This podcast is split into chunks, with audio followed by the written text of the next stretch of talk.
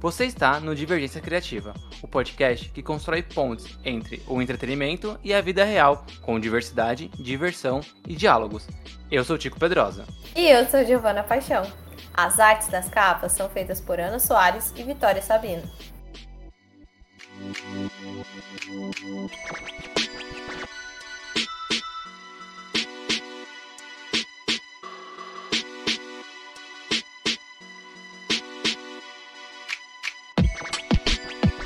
Na semana passada, a gente falou sobre o problema da Marvel ali começar e terminar uma série barra filme, né, alguma coisa dela na mesma semana.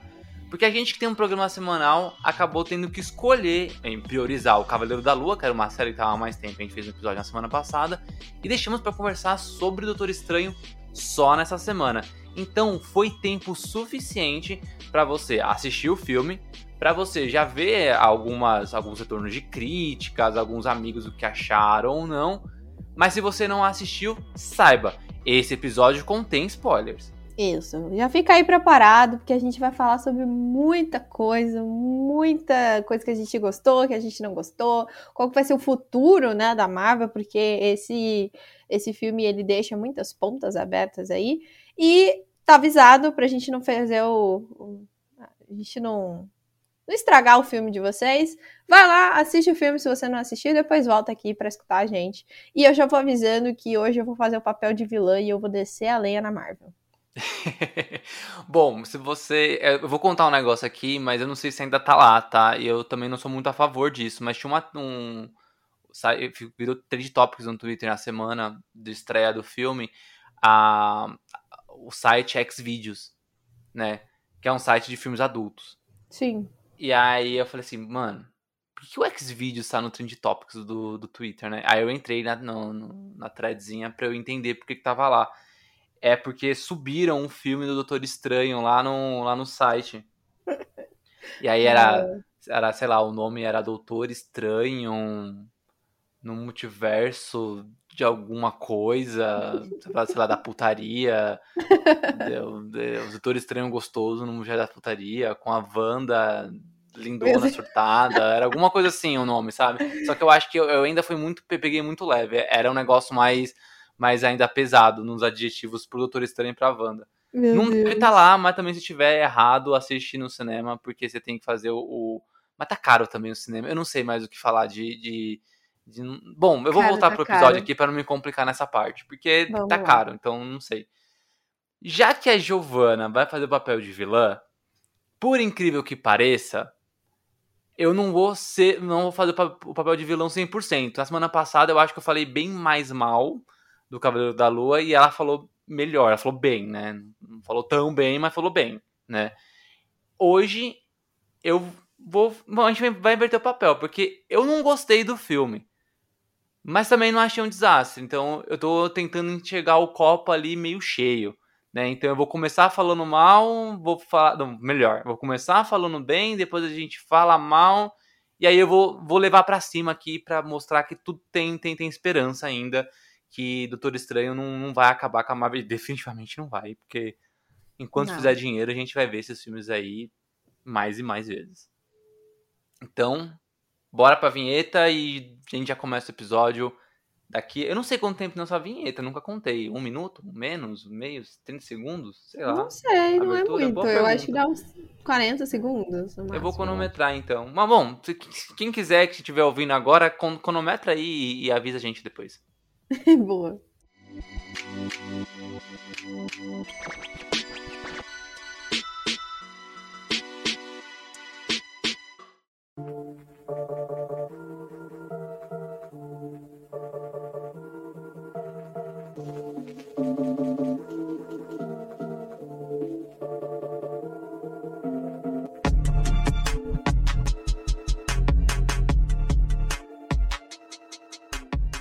Então, Gi, já que você não gostou do filme, eu vou deixar que você comece o bloco sobre o gostar. Gostei, porque aí pelo menos eu, eu já entrego, né, o que eu tenho. eu já entrego as minhas cartas. Bom, eu acho que bem no comecinho do filme a gente tem uma coisa muito legal que eu gostei, porque eu sou muito cadelinha do filme Duas Torres de Senhor dos Anéis. E tem todo esse clima de Senhor dos Anéis no começo porque tem uma preparação ali para enfrentar um inimigo, e aí eles armam ali. Eu não lembro o nome do local, ah, que é. Verdade, já começa, já começa na. No, começa no tiro, na porrada e porrada, bomba, né? É, isso é, é muito Eles estão ali, tipo, sei lá, num, eu não lembro o nome daquilo, mas é meio que uma malha do multiverso, né? É, é, é no meio do caminho ali. É! Tá, tá entre mundos, você tem uma dimensão X ali. Ah, não, isso, isso bem no começo, né? Mas eu tô falando isso. daquela cena que tem os monges, os monges não, os magos, que eles estão lá já se preparando para enfrentar a, a, a, bichona, que eu não vou ah, falar ainda. Tá, não vou dar tá, esse spoiler ainda. Será que eu dou? Será que não? é, vai falar, a gente vai falar ainda depois, então. Então, eu acho que esse clima meio de Senhor dos Anéis é muito bom, porque toca num lugar muito especial meu, que eu sou realmente, eu gosto muito de Duas Torres, né? As Duas Torres, o, o segundo filme e o segundo livro também. Então eu fiquei meio emocionada nessa hora. Eu tava tipo, yes, guerra! Uhul! E acabou que eu gostei muito dessa cena no final, ali todo o enfrentamento e tudo mais. Então, eu curti. Eu curti esse climinha aí. Não sei você. Eu achei a pior cena do filme inteiro, mas tudo bem. Sério? Olha, é, eu achei a pior a é cena pior cena. Eu, eu achei aquele, eles, a, é, a, a, vilã jogando os poderzinhos assim, achei super Ah, não, essa batalha é ruim. clichê. Eu achei a pior cena, nossa senhora, a Marvel, pelo si é amor é de Deus. Depois mas, assim, melhora, a, a cena é depois boa. melhora, mas nossa. A preparação é boa, o, a, a, o comecinho da, da batalha é ruim, aí o final melhora. É isso. Isso, é, é, é exatamente. Acho que esse a esquema. montanha russa. E aí, falando da direção, é que você começou justamente por um, um lugar muito que você ruim não na direção. Gostou. Tirando essa cena da direção, eu, eu, acho que todo o resto do Samheim é, é um primor. Assim, eu vou. Eu, tenho, eu coloquei mais de um ponto sobre a direção, então eu vou, eu vou me alongar um pouquinho nessa parte. Mas eu acho que absolutamente tudo que tem a assinatura do Sanheim nesse filme funciona. E aí é aquela, aquela velha história que eu e a Gi conversa em quase todos os programas que falam sobre filme, série, etc. Que a assinatura é muito importante. E a Marvel, ela tem um problema lascado porque os filmes é meio blasé, assim, não, não blasé, vai, porque tem até coisinhas, tem emoção, mas ele, ele é um tem, não foge da fórmula. Então você não sabe meio de quem é o diretor, sabe? E, e o Saheim, ele é um diretor que ele tem a assinatura. Então ele manja muito de filmes de terror, né? Ele, ele é criador do, dos filmes, né?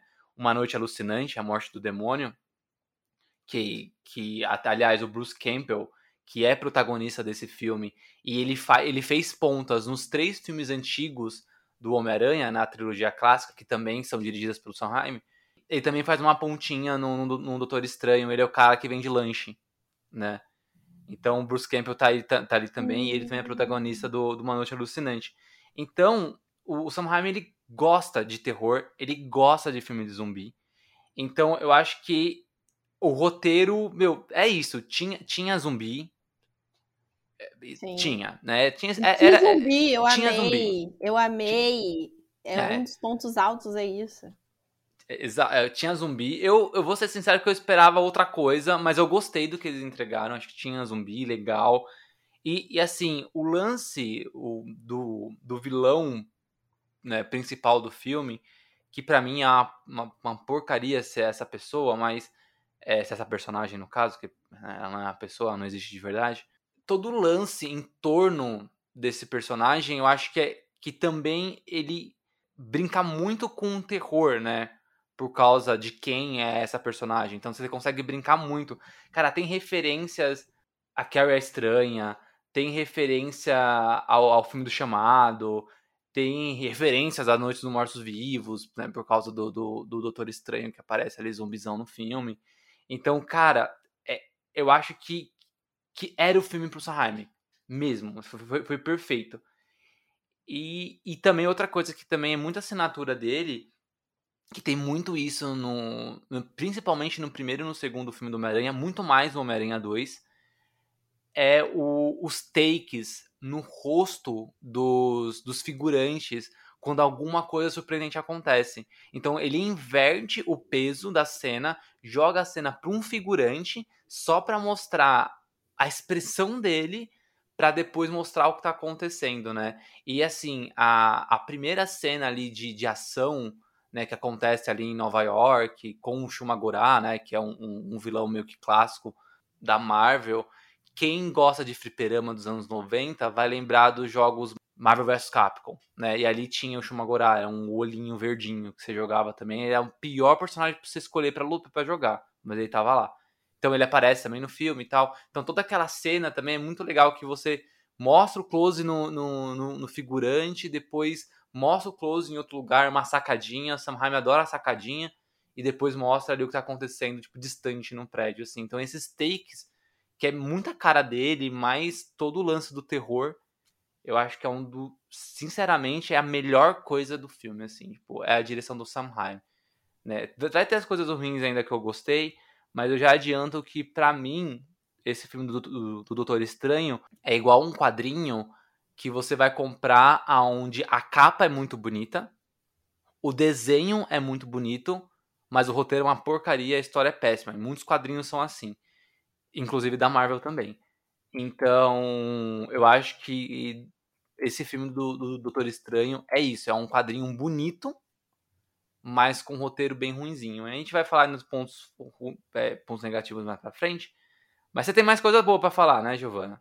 Eu tenho, né? Porque não só de coisas ruins se vive, né? Inclusive, uma das coisas muito boas é uma referência que eu ainda fiquei em dúvida em qual desses dois filmes e série ele se inspirou, porque para, pode ser qualquer um dos dois, que é The Walking Dead e Guerra Mundial Z, que é uma perseguição que tem nos túneis com então, praticamente todos os personagens estão lá, né?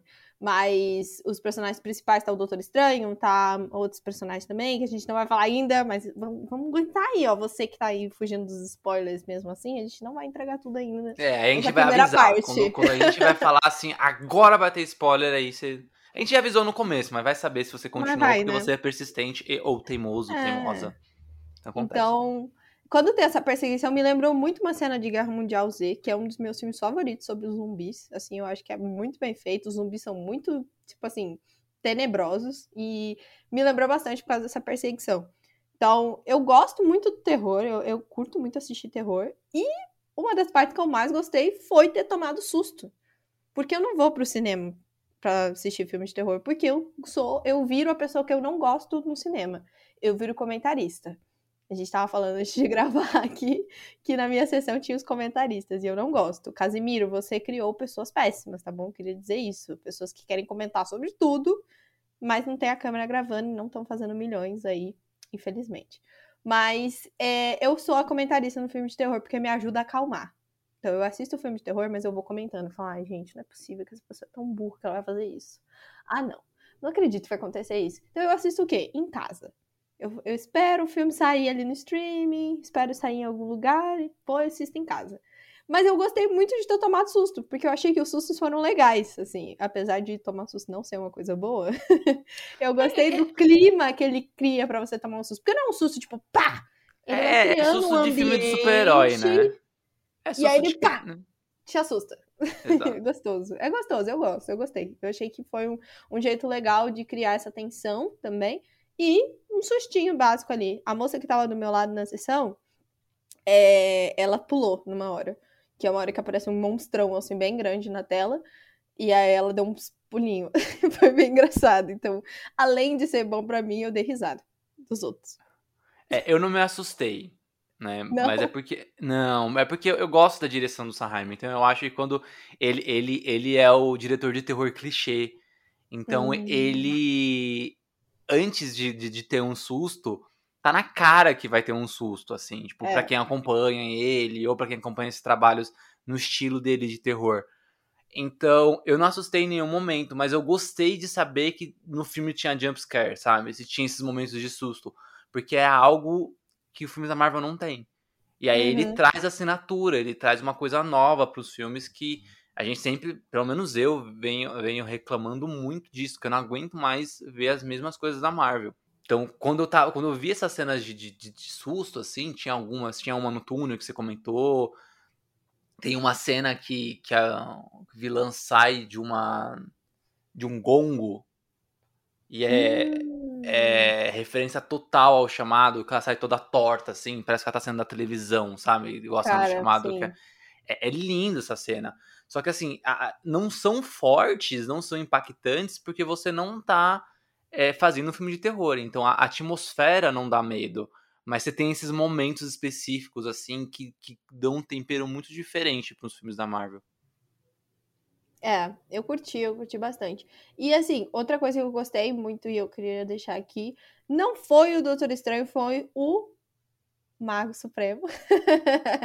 Porque eu acho isso muito engraçado do, do Doutor Estranho não ser o Mago Supremo e sim ser o, o Wong, né? E eu gostei muito do personagem, ele já era muito interessante no primeiro filme, e ele é muito importante no, em todo momento que o, que o Doutor Estranho aparece, ele aparece ali como um personagem importante.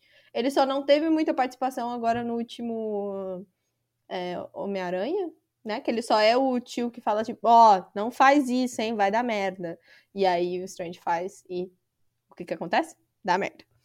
Mas eu gostei muito dele nesse filme, achei ele muito bem trabalhado e ele, ele além de ser uma pessoa sensata, né? Então ele lida com as coisas muito melhor, dá de 10 a 0 no, no Doutor Estranho. Tipo, se fosse o filme dele, nada disso teria acontecido, essa bagunça inteira. Mas eu achei muito legal o jeito que eles construíram o personagem. Eu passaria mais tempo assistindo um filme dele do que Doutor Estranho. Eita, polêmica. Não sei, eu não sei, mas eu, o Wong poderia ter mais participação, seria legal mesmo, né? Sim, não, eu achei ele muito engraçado, velho. Eu achei muito engraçado. Todas as cenas com ele são muito boas. Bom, agora outra coisa, outra coisa que eu achei legal, né? É, é difícil porque ao mesmo tempo que eu achei ruim é, o lance dos Illuminati.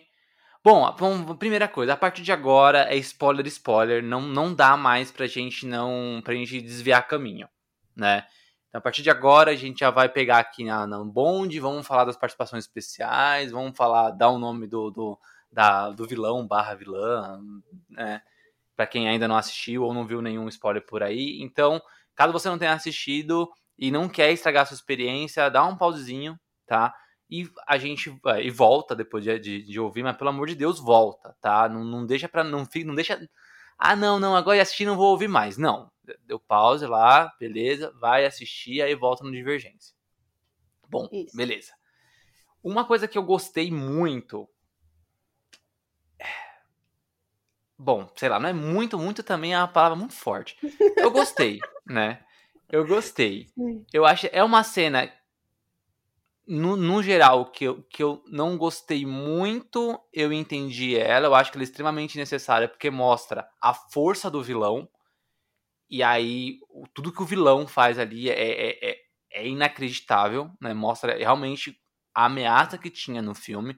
Isso é importante. Depois eu falo do que eu não gostei sobre a participação nessa equipe, mas eu não go... mas vou falar primeiro sobre o que eu gostei da participação dos Illuminati, né? Nos quadrinhos, o Illuminati é uma equipe, curiosamente, só tem macho na equipe. Graças a Deus, eles colocaram mulheres na, na, na versão cinematográfica. Ou melhor, né? Na, na primeira versão cinematográfica, porque é um, uma equipe criada em outra terra. Uma coisa que eu achei legal também nesse filme é que eles não só mostraram outras terras, né? Como eles numeraram. Então, Uhum. as duas terras meio que mais importantes em todo o filme, o filme mostra, eu acho que umas quatro ou cinco, mas as duas mais importantes eles numera numeraram, que é a principal, que é a 616, que você que é fã de, de da, da, Marvel, de quadrinhos, já sabe da onde é essa, essa referência, né? A Terra 616 também é o número ou nome da Terra dos quadrinhos. Então eles usaram o mesmo número para designar os quadrinhos, usaram para o filme pra quem, quem é fã chato, acha, acha isso uma, uma bosta, né? Tipo, são dois universos distintos com o mesmo nome. Mas para quem tá ali pelo fanservice é bem legal eles usarem o mesmo, a mesma numeração dos quadrinhos. E tem a Terra 838, que é a Terra dos Illuminati. E aí, nos quadrinhos, o Illuminati é uma equipe formada só pro, pro, pelos super-heróis ali mais fortes, barras inteligentes, né? E eles que controlam ali as decisões de várias coisas importantes do, do, do da Terra em si. Seja, seja por governo, política, não é só questões de super-heróis, né? Na verdade, eles não atuam como super-heróis, eles só atuam no bastidores, bem politicamente falando mesmo. Que é o Xavier, o Raio Negro, o Senhor Fantástico, o Homem de Ferro, o Namor. Como eu não escrevi isso no roteiro, pelo que não me falha a memória, são só esses. E o Doutor Estranho também eu acho que faz parte. Mas são essas as pessoas. São, são os integrantes do, do Illuminati nos quadrinhos. E aí no filme eles misturaram algumas coisas e é uma, uma equipe formada por muito fanservice. Porque o Senhor Fantástico, ele estreia no MCU, tudo bem que não no universo 616, né, mas nessa terra aí, o A838, que é o John Krasinski, que é muito legal ser ele, porque ele é um, é um fancast, né, os fãs queriam muito que o John Krasinski fosse o Senhor Fantástico do, do Quarteto Fantástico do MCU, tudo bem que é preguiça, né? Porque hum. eles querem o John Krasinski e a Emily Blunt, que é justamente o par do, uma, um, do Lugar Silencioso. Ah, então, claro. É, os e fãs. Da são... vida real também. É, e os fãs, eles, são preguiçosos. Os fãs são preguiçosos. Ah, vai, vai, vai ter filme do Superman, vai ter o Lex Luthor. Quem os fãs querem? Um ator que já é careca. Sabe? fã, os fãs sempre procuram o, o, o, fácil, assim. É, tipo, verdade. Não, não vai, não vai pela atuação. Mas é legal que o John Krasinski, ele fez ali o, o Senhor Fantástico. Isso quer dizer que ele vai ser o Senhor Fantástico do filme do quarteto? Não. Mas eu acho que aí a gente tem fortes indícios. Gostei, gostei bastante da Marvel trazer um fancasting para o filme. A gente tem o Patrick Stewart que volta como o Professor Xavier. Uh, não é o mesmo personagem lá do, do dos filmes do, dos X-Men, é uma terra paralela. Mas o que é legal é que o Patrick Stewart, ele, ele é o ator mais. a viver por mais tempo um mesmo personagem da Marvel no cinema, né? Ele acabou de passar o Tobey Maguire e o William Defoe. Eu, eu, o ruim é que já tinha saído em trailer, né? A participação dele. Eu achei isso ridículo. Queria deixar é. já aqui o meu comentário. A, tipo, a grande revelação do filme foi revelada num trailer. Tipo assim, que é. incompetência. Meu Deus. É, tudo bem que teve o John Krasinski lá, mas, porra, o Patrick Stewart tem um peso muito maior, né? Até porque desde 2000, desde 2000 vivendo o, o Xavier, então é sacanagem demonstrado isso inteiro. Sim. Hayley Atwell, ela que faz a agente Carter na, no, no MCU, ela voltou agora como a Capitã Carter. Que, de novo, né, não é a mesma Capitã Carter lá do desenho What If, é de outra terra essa. Mas é legal que a gente pelo menos vê, né? Porque o desenho animado a gente tem lá um desenhinho. Agora a gente vê, em aspas, em carne e osso, ela sendo a, a, a Capitã Carter. E não só dando, dando a voz, né? Porque ela também dubla no Arif. A Lashana Lynch, que é que faz a Maria Rambeau na Capitã Marvel, no filme da Capitã Marvel, ela é a Capitã Marvel no, dos Illuminati. E a gente tem o, o Anson Mount, que eu fiquei muito surpreso dele ter dado vida por Raio Negro. Porque ele foi o Raio Negro na série de televisão dos, dos, dos Inumanos. A série é horrível, assim, que, que quem não assistiu, não assista. De verdade, tipo, acho que é uma das piores séries que eu assisti na minha vida. O sorte é que ela é curta. Então ela só tem oito episódios. Mas ela é muito ruim, muito ruim mesmo. E ele faz o Raio Negro. Então eu fiquei muito surpreso da, da Marvel ter trazido um ator para reviver um personagem. De novo, é de outra terra né? Se bem que Illuminati, eu, Illuminati não, os Inumanos eu nem sei se, se faz parte da 616, talvez faça, não importa, já, já esqueceram. Só que do bem, é de outra terra, mas é legal trazer esse mesmo ator, né? E aí vem esse resgate, o resgate dos atores da Netflix, o resgate agora do dele, né, no, no Inumanos. Quem sabe ainda vai ter o resgate de alguém de Agents of Shield, né? Então é legal a Marvel tá, tá fazendo esse resgate desses atores. Eu fiquei bem, bem, bem surpreso em ver que era ele que tava no, no filme. Mas eu admito que eu vi, eu fui eu levei um spoiler na cara no Twitter sobre essa hum. cena. E aí eu já tinha visto que era ele, já fiquei, ah, bosta. Mas tudo bem, mas fiquei surpreso igual. Mesmo chateado, chateado por spoiler. E por último, o Mordo também faz parte do, dos Illuminati. Ele que é ouvido pelo tio Antel Dilfor. É, o Mordo, ele é a única ressalva nessa participação, nessa versão dos Illuminati porque não é um Mordo da Terra 616, da Terra do MCU convencional. É esse da Terra 838. Mas aí eu vou falar depois sobre a participação do personagem do Mordo nesse filme. Não só ali no, no, no Illuminati. Então, assim, o que, que eu achei de legal? Todo esse lance do fanservice. Né? É, de, de, de trazer a Capitã Carter, a Maria Rambeau como Capitão Marvel, o Xavier sendo Patrick Stewart, o John Krasinski, sabe? É, é um abraço bem quentinho nos fãs, né? E em uma cena só para mostrar o poder do, do, do, vilão do filme, da vilã do filme. Mas eu achei bem legal trazer esses personagens para cá. É, eu gostei também da cena do, do Mordor, da da luta que ele tem com o Doutor Estranho. Eu achei essa luta muito bonita, na verdade. Ela é bem limitada ali em espaço, mas eu achei ela muito bonita. E aí, outra coisa que eu achei maravilhosa foi. É, é, não sei se eu vou parecer muito sádica falando isso, mas eu gostei. eu achei bonito de um jeito que é meio. É meio macabro. Que são a gente vai, ó, vamos reforçar aqui mais uma vez. Se você não assistiu, vai assistir. Para esse episódio agora, porque eu vou dar um spoiler gigante agora, tá? Deixa eu só falar. Some daqui, por favor. Depois você volta. Porque a cena que eu gostei muito foi das mortes dos Illuminati. Aquela cena, ela é tudo para mim, felizmente, assim, porque eu achei muito bem feita as mortes ali, a, a batalha em si com a.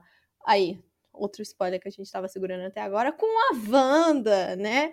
Que é a feiticeira escarlate, que ela já tá ali toda possuída pelo ritmo ragatanga, com, com sangue nos olhos, literalmente. E aí, ela vai lá e mata todos eles. E eu achei incrível. Eu achei maravilhoso. E eu gostei muito das mortes em si, menos uma, mas eu já vou comentar depois é, porque elas são um estilo ali que tá meio que surgindo pela, pelos cantos ali da, das coisas mais voltadas para o público adulto, né? No, tanto super-heróis como The Boys, que eu acho que The Boys é o rei em fazer isso, né? Que são essas mortes bem nojenta, que você olha e explode sangue na sua cara mesmo. E aí eu achei isso sensacional que eles colocarem no filme da Marvel, sabe? Porque a Marvel não é dessas. A Marvel, as pessoas. Eu vi, eu vi esse comentário, achei incrível. As pessoas morrem virando poeirinha, sabe? Virando glitter. Então, ver pessoas realmente sendo cortadas ao meio, cabeças explodindo, foi uma realização pessoal. Inclusive, é, essa morte do, do Raio Negro, ela, cara, ela cara, me lembrou que morte. muito, é, nossa muito senhora. uma cena, e aí pessoas que são fãs de, de Avatar vão lembrar, que é uma cena que tem a lenda de Korra, que basicamente a personagem tem o mesmo poder que o Raio Negro, então eu acho que não foi uma referência jogada ali à toa, não foi uma morte à toa. Ele já morreu, ele já acho que coisas parecidas já aconteceram no quadrinho também. É, e daí ah. o que acontece é que a Korra, ela, ela tá lá dobrando o metal, ela fecha o metal na cabeça dessa, dessa personagem que tem esse negócio de destruição meio psíquica mesmo. E aí o que acontece é que ela se autodestrói. Então, é basicamente o que acontece com o Raio Negro. E aí eu fiquei muito feliz, porque se foi uma referência, Sam Raimi tem meu coração para sempre. É, não, eu provavelmente não sei se foi uma referência, porque já. É, é, essa, essa é a morte clássica dele, né? Ah, porque então tá. Não, É, é, assim, bem. não, não, não, não que ele morre nos quadrinhos, mas sempre que tem um, um pesadelo ou uma Hum. possível morte dele, é sempre assim que ele morre, né? Porque qual é o poder dele? Ele não pode falar. Que qualquer sussurro dele é, um, é Ah, uma destruição, né? Então como é que você mata ele? Você tampa a boca dele e faz ele falar. ah, faz sentido. E- É, faz muito mais E, sentido. e essa cena é assim, vamos, é vamos, muito vamos, vamos, vamos separar um tempinho pra falar das mortes? Vamos, porque é muito bom. Ó, Raio Negro é o primeiro que morre. Sim, E aí, eu acho, não sei quem, eu acho o Senhor Fantástico fala assim: Ó, Wanda, seguinte. Se é, você começar com essa gracinha, um sussurro aqui do meu amigo, um abrir de boca do meu amigo aqui te mata. Ela manda um: Que boca? Nó. Meu E Deus. aí, quando você arrepiei, olha assim arrepiei pro- Só de lembrar. Você olha, olha pro Ra- Raio Negro, ela simplesmente fez a boca do cara sumir. E aí, no, no momento de desespero, ele faz um hum! E aí a cabeça dele explode por dentro. Delícia. Nossa. Aí você vê, Coisa tipo, como, boa. como quebra os ossos do crânio, né? Assim que explode a cabeça, a cabeça dele murcha. Aham. Não, é muito bom, muito bom. A morte do. Eu acho que a que eu menos gostei, que eu vou falar depois, é a da Capitã Marvel. Mas eu, eu falo melhor depois. Mas eu também não gostei muito da do Senhor Elástico. É, é do, do Senhor Fantástico. Eu não Do gostei também, não. Fantástico. É, eu ele só. Ela transforma ele em várias liguinhas de. Ele virou macarrão. É, ela transforma ele em várias liguinhas de elástico, assim. Tipo, ela É, eu separa ele em vários fiozinhos Eu de gostei elástico. muito da, da Capitã Carter, né? é Essa isso? morte é Carter? foda. É, É muito boa. Cara, é muito legal. Ela É. derretendinho, assim, do ladinho. Cara, ela é bom. cortada no meio pelo escudo. Sensacional, eu achei muito Como que é bom. do Xavier? Não lembro do Xavier. A do Xavier é no, no sonho, né? Na cabeça, ela quebra o pescoço dele. Ela quebra o pescoço dele, pode crer. Sensacional também. É uma boa cena. E é um sustinho também, né? Porque vem uma névoa. Mas é tudo isso, tem toda a preparação. Você, você sabe Tem. que você vai tomar um susto. Tem, Então é. vem a névoa vermelha, assim. Aí ela vem e aparece atrás dele e pescoço quebrado. Bom demais. E, e a Capitã Marvel, é, cai, um, cai uma coluna em cima dela. É, né? É a morte, a morte mais clichê de todos de qualquer filme, assim, cai um negócio em cima. Gente, Né? ridículo. Meu Eu Deus. acho que o único que não morre é o Mordo, porque ele tava, ele tava se batendo com, do, com o Doutor Estranho. Isso, só ele, o resto foi Só ele ficou vivo, eu acho. Ah. Isso. Mas é isso. E assim, já que a gente tá dando destaque pra essa cena, eu queria deixar aqui o meu amor pela Elizabeth Olsen. Ela é maravilhosa. Tudo que ela faz, assim, desde WandaVision, eu sou apaixonada por WandaVision. Eu acho uma das melhores séries. E aí é muito controverso isso, eu sei que muita gente não gosta. Mas eu acho ela muito boa atriz. Que maravilhosa. Tipo, cada coisa que. Eu sei que algumas coisas a gente não vai gostar, durante a gente vai comentar ali na parte do não gostei. Mas assim, mesmo a gente não gostando do que acontece com a personagem dela, ela entrega tudo. Tipo assim, tudo, tudo, tudo. Ela faz, você acredita muito no propósito dela. E eu acho que, assim, só queria deixar meu eu te amo pra ela. Um beijo, Elizabeth Olsen. Eu sei que você escuta Divergência. Meu Deus, você é maravilhosa. E é isso.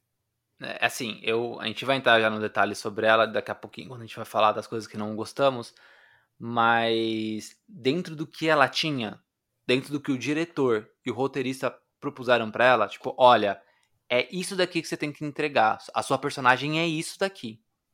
Ela foi foda, Muito. sabe? Ela, ela, ela foi inacreditável nesse filme. Eu acho que, assim, a, vi alguns filmes dela, Old Boy, algumas coisas que ela fez, e eu acredito que esse filme, e assim, não é, não é como Wanda, não, é esse filme, como Feiticeira Escarlate, como Wanda nesse filme, eu acho que foi a melhor atuação da, da carreira dela até agora. Hum. Ela foi, do, do que eu assisti dela, do que eu acompanhei, foi incrível. Mas antes de falar dela, seria legal também a gente comentar sobre a moral do filme, né? Sobre aquele toquinho filosófico, né? É verdade, é verdade. Porque tem tem um papo bem no comecinho, eu acho, né, do, do Doutor Estranho, quando ele vai no casamento da Christine. É isso? Christine. Ele vai no casamento da Christine com outro cara, né? Porque pff, quem é Doutor Estranho na fila do pão. É, E não, aí- ele morreu, né? Vai lembrar que ele morreu no estalar do Thanos, ele ficou cinco anos fora. E aí a vida dela seguiu. Cara, conheceu outro eu cara, amo. ela casou, ela casou. E assim, mesmo, mesmo mesmo ele tendo voltado depois do, do estalo do, do Hulk, lembre-se, gente, não foi o, o Homem de Ferro que salvou as, que, que salvou as pessoas. Isso. Foi, foi o Hulk. Hulk. O Homem de Ferro matou o Thanos. Depois do, do, do, do estalo do Hulk, ele voltou, mas aí ele tinha também as outras questões dele que não envolviam ela. Né, que ele depois aparece no Homem-Aranha sem volta para casa, pra casa, ele ainda tinha outras coisas pertinentes ali ao salvar o mundo e ele não colocava ela na equação. Né? Sim. A vida dela seguiu, e aí beleza, ela ainda convidou o ex pro casamento, porque. Porque não ela sei é se louca, ela é bacana. Né? Porque ela é louca, não convida o ex, né? pelo amor de Deus. Tá bom, é que ela fez. Mas tudo bem. Mas aí tem um diálogo entre o Doutor Estranho e um outro médico, se eu não me engano. Eu não lembro o nome dele agora, porque ele é um personagem X lá que eu não lembro. Não vou lembrar. Desculpa aí, fãs número um da Marvel, que lembram o nome de todo mundo. Mas aí ele fala sobre: ah, você derrotou o Thanos, você é um super-herói incrível, um vingador, e mesmo assim você não ficou com a garota. E aí tem toda uma questão que se. Tipo assim, esse cara instalou um apartamento, um triplex na cabeça do Doutor Estranho depois desse diálogo. E ele passa o filme inteiro com essa questão de, tipo, ele fez tudo isso, será que valeu a pena? E aí tem um outro diálogo com a Christine mesmo, que ele pergunta se ela tá feliz, e ela fala que sim. E aí ele, ela devolve essa pergunta para ele, né? E você? Você tá feliz? Você é feliz? E ele diz que sim, mas depois a gente entende que é tipo todo um. Tem todo um questionamento dentro disso. E eu acho isso bem bacana, porque realmente, né? O cara fez de tudo, salvou as pessoas, né? Participou ali do, do da derrota ali do Thanos, que salvou basicamente metade do universo, né? E mesmo assim, é, esses detalhes não fazem ele feliz porque ele não conseguiu tudo, né? A gente nunca consegue estar satisfeito com tudo, né? Então esse ser feliz, ele traz toda essa, essa questão, né? Tipo, será que valeu a pena eu me tornar o Doutor Estranho, derrotar o Thanos, ser um Vingador, se no final eu não, eu não posso ficar com a, com a mulher que eu amo, sabe? Achei isso pesado. E vale lembrar também que não é só ele que tem essa jornada de ser feliz ou não dentro do filme. Também isso também acontece com a Feiticeira Escarlate, né? Ela também tem essa questão, essa questão menos explícita, porque na verdade pro, pro Strange isso é, isso é perguntado, né? E, e ele debate essa questão o tempo inteiro de forma muito clara no filme. A Wanda, isso não é perguntado mas você entende que ela tá em busca também de algo que vai trazer felicidade para ela, né? E aí ela tem que escolher se vale a pena ou não tudo que ela tá fazendo para ela ser feliz da forma que ela quer.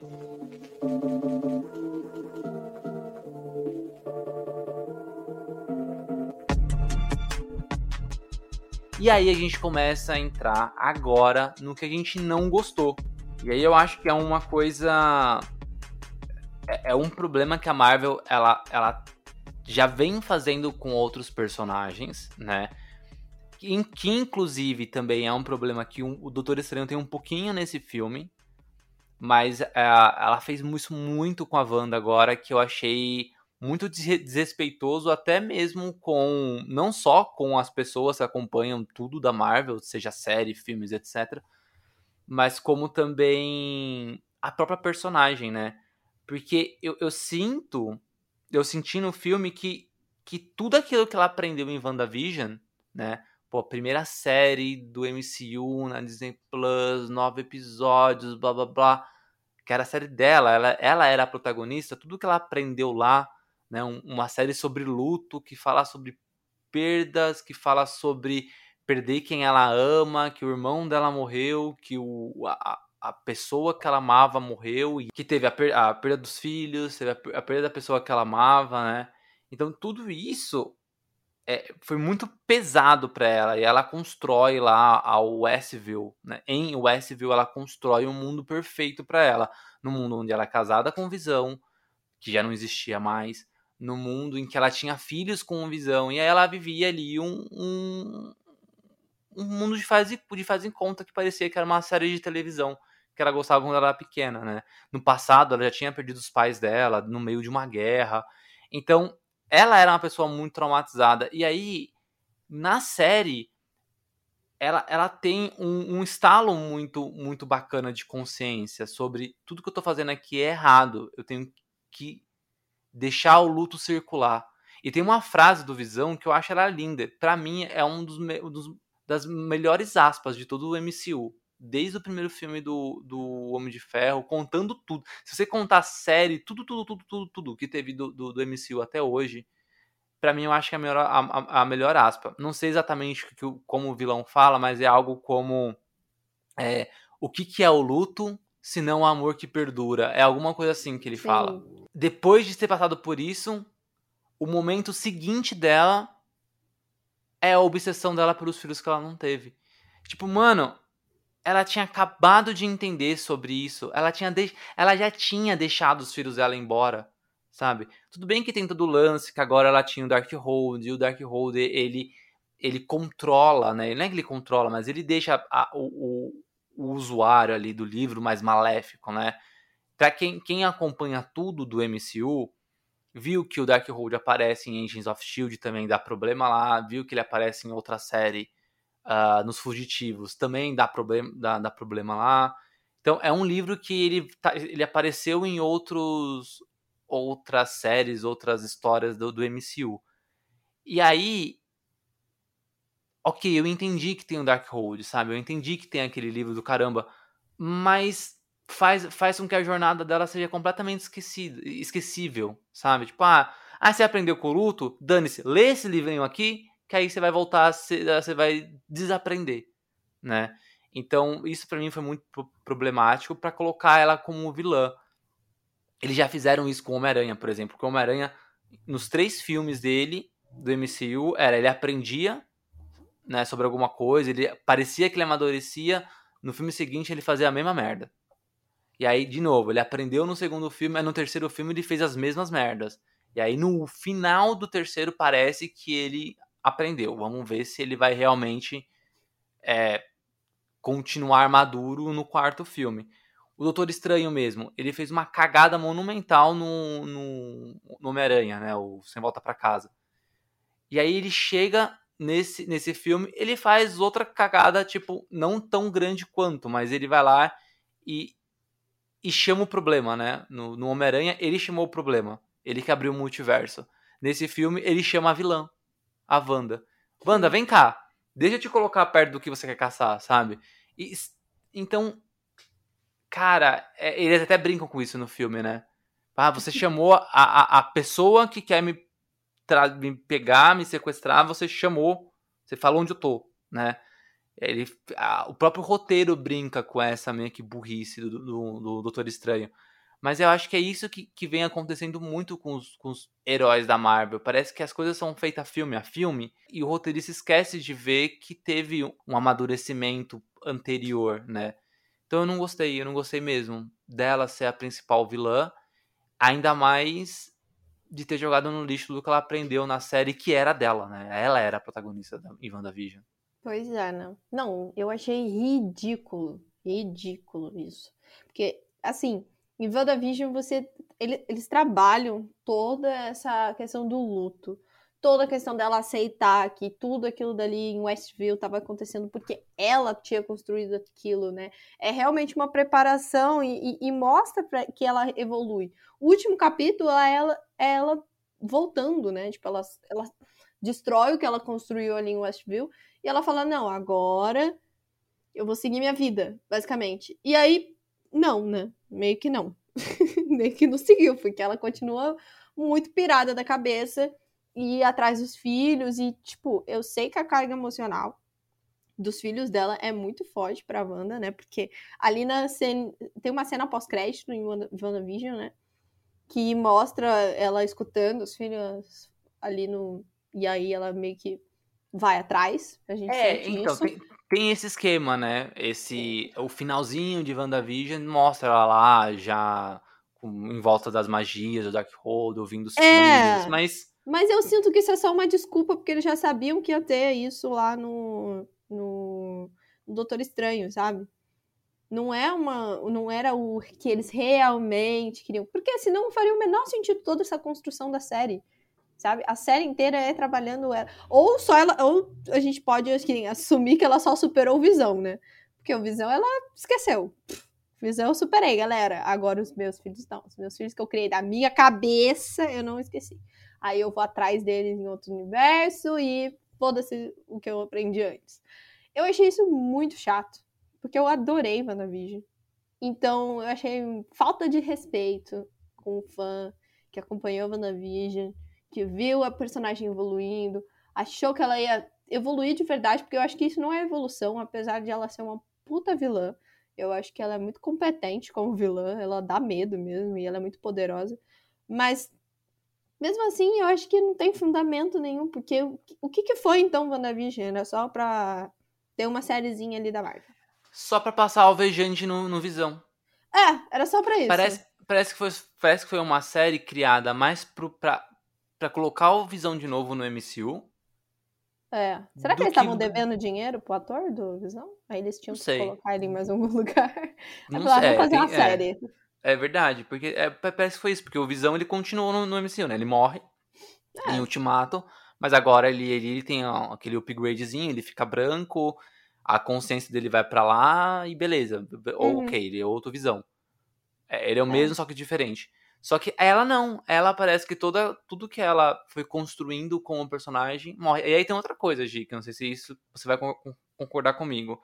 Hum. Mas a Marvel, principalmente nos quadrinhos, tem muito disso de trazer personagens femininas fortes pra vilania. Ai, por favor, vamos comentar sobre isso, porque está então, entalado então, na minha é... garganta. Aí você tem a Jean Grey nos X-Men, que é a mais forte de todos os mutantes. E aí ela tem que se tornar quem? A vilã Fênix Negra, né? Ah, nos quadrinhos, a Wanda, ela não tem muita expressão, assim. Ela é uma personagem ok nos quadrinhos, sabe? Mas, mesmo ela sendo ok nos quadrinhos, fizeram isso no filme. Transforma ela numa grande personagem, né? Tanto de poderes, sei lá, quanto também até, até mesmo de desenvolvimento, para em seguida ela virar uma vilã. Ok, a Elizabeth Olsen entregou uma puta de uma vilã, mas a gente perdeu uma protagonista incrível. Exato. E tipo assim, eu sei que às vezes é muito difícil enxergar isso, porque realmente a Elizabeth Olsen entrega um trabalho muito legal e faz sentido no que eles constroem no filme ela virar uma vilã. Porque ela tá ali a todo custo, ela não tem nada a perder, né? Porque ela já perdeu tudo. Então, realmente, ela tá ali, vamos lá, né? Já não tenho nada, o que, que, eu, que, que eu vou perder? Não perder nada, se não tiver nada, não perde nada, né? Mas, assim, é tão simbólico a Marvel, pelo menos o MCU, assim, porque nos quadrinhos eu sei que a, a, é, eu sei de, de, algumas histórias, mas assim, vamos pensar só no cinema. A Marvel tem duas personagens femininas que fazem parte dos Vingadores, né? Vamos pontuar aí até hoje. Que é a Feiticeira Escarlate, a Feiticeira Escarlate, né? A Wanda e a meu Deus. A Capitã Viúva Marvel. Negra também. A Viúva Negra também, né? Que... Ah, é verdade, é verdade. É. Desde o começo. Então são três. Né? E são três. Vamos pensar são ali três. três, então. Somos três. Aí uma a gente mata. E é isso, morreu. Aí depois a gente dá um filme pra ela, porque, ah, morreu, mas vamos dar um filme, porque filme dá dinheiro pra gente.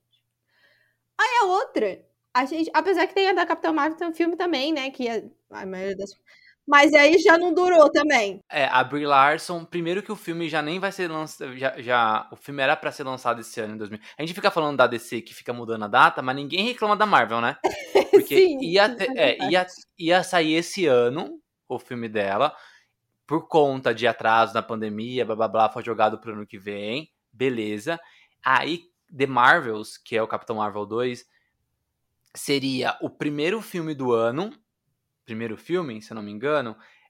Ele viria antes do. do Homem-Formiga 3. O Quantumania, uhum. né? O Homem-Formiga e a Vespa Quantumania. E aí eles inverteram. Agora Capitão Marvel sai depois. Ou seja, estão jogando Capitão Marvel mais pra frente ainda. É. Né? E aí, o que, que, o que acontece? A, crítica e público não gostaram da, da não da Brie Larson em si, mas não gostaram da Carol Danvers ali na como, como protagonista. Então, provavelmente eles vão no filme da Capitã Marvel 2, né, o The Marvels, vai ter uma equipe de Capitã Marvel, que vai ter a Miss Marvel agora, Kamala Khan, e vai ter também a Monica Rambeau, que apareceu em WandaVision. Então a gente já sabe que Capitã Marvel não vai ser mais o filme da Capitã Marvel, vai ser um filme com três Capitãs Da Marvels, equipe. né? Da, é, vai ter um filme com três Capitãs Marvel e Deus sabe se vai ter um terceiro filme, se tiver quem vai ser protagonista, a gente vai ter que esperar pra assistir, né? Exato. Então, três protagonistas, né? Uma morre, a outra vira vilã e supostamente morre, e a outra perdeu o protagonismo solo pra ser um filme de equipe. Beleza, Isso. são três mulheres ainda. Largada. Não, mas totalmente largada, né? É, mas é, be- virou três mulheres. Aí você pode falar assim, ah, Tico, mas agora são três mulheres. Mas agora não é mais um protagonismo dela, entendeu? Porra, pra sustentar uma, uma personagem feminina, você tem, tem, tem que colocar mais duas no filme? É isso? É, não, e é muito problemático isso. Tipo, as únicas pessoas, as únicas personagens que a gente tem ali no- na principal é, equipe do cinema, vamos lá, que senão o pessoal vai falar, ah, é porque tem os outros lá. Não, do cinema. Do cinema é os Vingadores. E é isso. Então, uma vira vilã, a outra morre e a outra não é mais protagonista, basicamente. E, as- e assim, o que as últimas duas têm em comum? Elas são super poderosas, né? É, A Marvel joga isso na nossa cara. Ela fala assim, cara, essa personagem, ela é assim, invencível, ela é muito poderosa. Só que aí a gente tem um descontrole, né, emocional ali da Wanda, e aí não vai ter jeito. Ela vai ficar, ah, não vai ter jeito, vamos ter que sacrificar. E aí a gente descarta esses personagens. Então, pra mim, fica essa mensagem, além da, da Fênix Negra, de que, tipo assim, mulher muito poderosa não vale a pena, dá trabalho. Então é melhor matar. Porque é basicamente isso que eles estão fazendo. Basicamente. Assim, no finalzinho, se você olhar ali bem de perto, a gente vê um machismo, assim, básico. Então, pra mim é muito preocupante a Marvel tá tratando isso, porque já tem pouca mulher no elenco, e aí eu, lembrei muito da, do, da, da última live que a gente fez lá no, no Angustia Nerd, que a gente falou sobre personagens femininos, e aí eu falei o quão ridícula é aquela cena do Girl Power do Ultimato. Nossa, muito, muito, muito, muito. Aliás, que quase teve uma de novo em Doutor Estranho, né? É! Dos Illuminati, todo mundo morre. E quem fica vivo é a Capitã, a Capitã Carter e a Capitã Marvel lutando contra a Wanda. E aí é só as duas contra a Wanda. Tipo, são as três mulheres brigando ali. De novo eles fizeram isso. Só faltou parar a Capitã Marvel do lado da Capitã Carter, assim, e ter a musiquinha igual uma teve no Ultimato, icônica. sabe? É, mas assim, é totalmente incoerente a Marvel fazer isso. Esse- isso que não tá entrando, eu acho que na minha cabeça, e provavelmente de quem tá fazendo esses filmes assim. Cara, não adianta você entregar um momento que você mostra personagens femininas fortes, se todo o contexto que você tá construindo é mostrando que personagens fortes são problemáticas, que personagens fortes têm que ser destruídas, que personagens fortes provavelmente por serem mulheres, e tem toda a questão da maternidade também, que eu não tenho propriedade pra falar disso porque eu não sou mãe, mas eu acho muito, muito tenso eles falarem que, tipo, uma mulher que, pelo sonho de ser mãe, ela é capaz, tipo, de destruir, basicamente, o universo inteiro pra ser mãe, sabe? Porque ela criou isso na cabeça dela. É, o quão é louco isso. Eu, eu não consigo nem colocar em palavras, mas pra mim é, é um problema. Tem, tem uma, uma questão, eu acho que só. Vou, vou abrir um parênteses rapidinho sobre esse esquema da mãe. Mas o foda é que esse, esse lance da mãe é, é algo que as próprias mães reproduzem. Ah, sim. Não, a- não, não só a minha mãe, eu falo, mas as mães no geral. É tipo, nossa, eu mataria pelos meus filhos, alguma coisa assim. Então, é meio que um, é meio que um lugar comum ali da sociedade que eu acho que é da, não sei se só ocidental, mas acho que é da sociedade como um todo. Eu acho que eu acho que tem uma coisa meio ocidental, sim. E aí a gente, voltando pra esse lance da, desses momentos girl power da, da, da Marvel, parece que, que a Marvel tá, tá dando migalha, sabe? Querem que, tipo, ah, beleza, as pessoas são, vão encher a barriga das pessoas com migalha. É como você fosse dar um biscoito pra um cachorro, sabe? Ah, o cachorro vai ficar feliz quando você der um petisquinho. Só que aí, É. durante todo, todo o, as refeições dele é resto de comida, Mas aí quando tem um, um, um durante a tardezinha ali, ah, deixa eu dar um petisco ali e vai ficar feliz. E aí, aí isso vai condicionando, né? Então eu acho que é, que é isso. A, a Marvel tem que parar de ficar dando esses biscoitinhos, sabe? É assim, a gente vai ter agora Miss Marvel, a gente vai ter She-Hulk, é, são duas séries, são de personagens femininos. A, a Agatha vai ter uma série própria, a Echo vai ter uma série própria. Então a gente tá vendo aí personagens mulheres à frente de séries da Marvel. Beleza, as coisas podem estar tá caminhando nas séries. Agora vamos pro cinema? O que, que tá acontecendo no cinema? Ah, a Jane Foster vai ser Thor. Assim, a, a Natalie Portman não vai assinar mais um contrato de três anos, de, de três filmes. Ela não vai ficar mais 10 anos na, na Marvel, ela tem 40 e tantos anos. Na verdade, ela deve estar no final do contrato dela. Então eu duvido Sim. muito que ela fique por muito tempo ali sendo, sendo a Thor caso essa troca seja realmente feita no filme. Não sei se vai ser. Ou se vai ser só num filme, né? Isso é um ponto. É, segundo ponto, tem as outras personagens coadjuvantes, né? Ah, a, a, o, a, o Gavião Arqueiro agora é a Gaviã, sabe? Será que ela vai continuar? A Viúva Negra tem lá a nova, pode continuar. Então, assim, tem várias mulheres dentro da, das séries, né? De, de filmes ali como personagens menores será que vão ter destaque? Sabe, Viúva Negra e Gavião Arqueiro sempre foram coadjuvantes. Será que agora elas e agora a Gavião pode ter destaque? Não sabemos. Outro ponto, o Chadwick Boseman morreu. E aí uhum. a, tinha toda uma questão de talvez a Shuri ser a nova a nova Pantera Negra, mas que provavelmente não vai acontecer porque pelas questões da própria atriz mesmo, que eu acho que a Marvel quer dar um pé, um, um pé nela. Beleza. E aí a gente tem uma porrada de mulher naquele filme. Né? A gente tem a Zora Milaje, a gente tem uma porrada de mulher. E quem é o personagem que vai ter grande destaque no segundo filme? O Mimbako. Um homem. Pois e aí é. a pessoa tá falando, ah, será que ele vai ser o novo Pantera Negra? Cacete, você tem um monte de mulher no filme. Um cara. É sério que ele que vai ser o novo Pantera Negra? É, eu, eu acho que não vai acontecer. Eu acho que a Marvel tá mais consciente com o Wakanda. Que eu acho que o Wakanda faço, é um não, eu não paralelo. Sei. Mas dá um medinho, né? Porque eu queria muito, é. eu queria muito ver um, um Pantera Negra né, com uma personagem feminina. Porque tem muitas. É isso que você disse. Tipo assim, o, o é, como que é o nome dele? É Mimbako? Mimbako. Ele é incrível. Assim, eu gosto do personagem, adoro acho muito especial, mas ele já tem uma importância dele, ele já tem ali o destaque dele, ele já é um personagem legal. Tem tantos outros ali que podem ser aproveitados, né? A, a própria a personagem da Lupita Nyong'o, cara, esse é muito demais ver ela de Pantera Negra. É, então, sabe, você tem muita, muita opção fora a Shuri, que não vai ser mais porque a Letitia Wright tá tá com problemas na Marvel, né? Não sei se uhum. esse problema vai, vai, vai, perdurar, acabou a pandemia, as pessoas esquecem, sabe? É, pode ser que não, né? É, pode ser que não. Mas aí já estavam falando que ah, o Mbaku vai ter, vai ter a participação dele estendida no filme. Você fala, putz, será mesmo? Tanta mulher, tem quantas horas Milage tem ali, sabe? Mas beleza, né? Vamos, vamos, vamos, vamos seguir.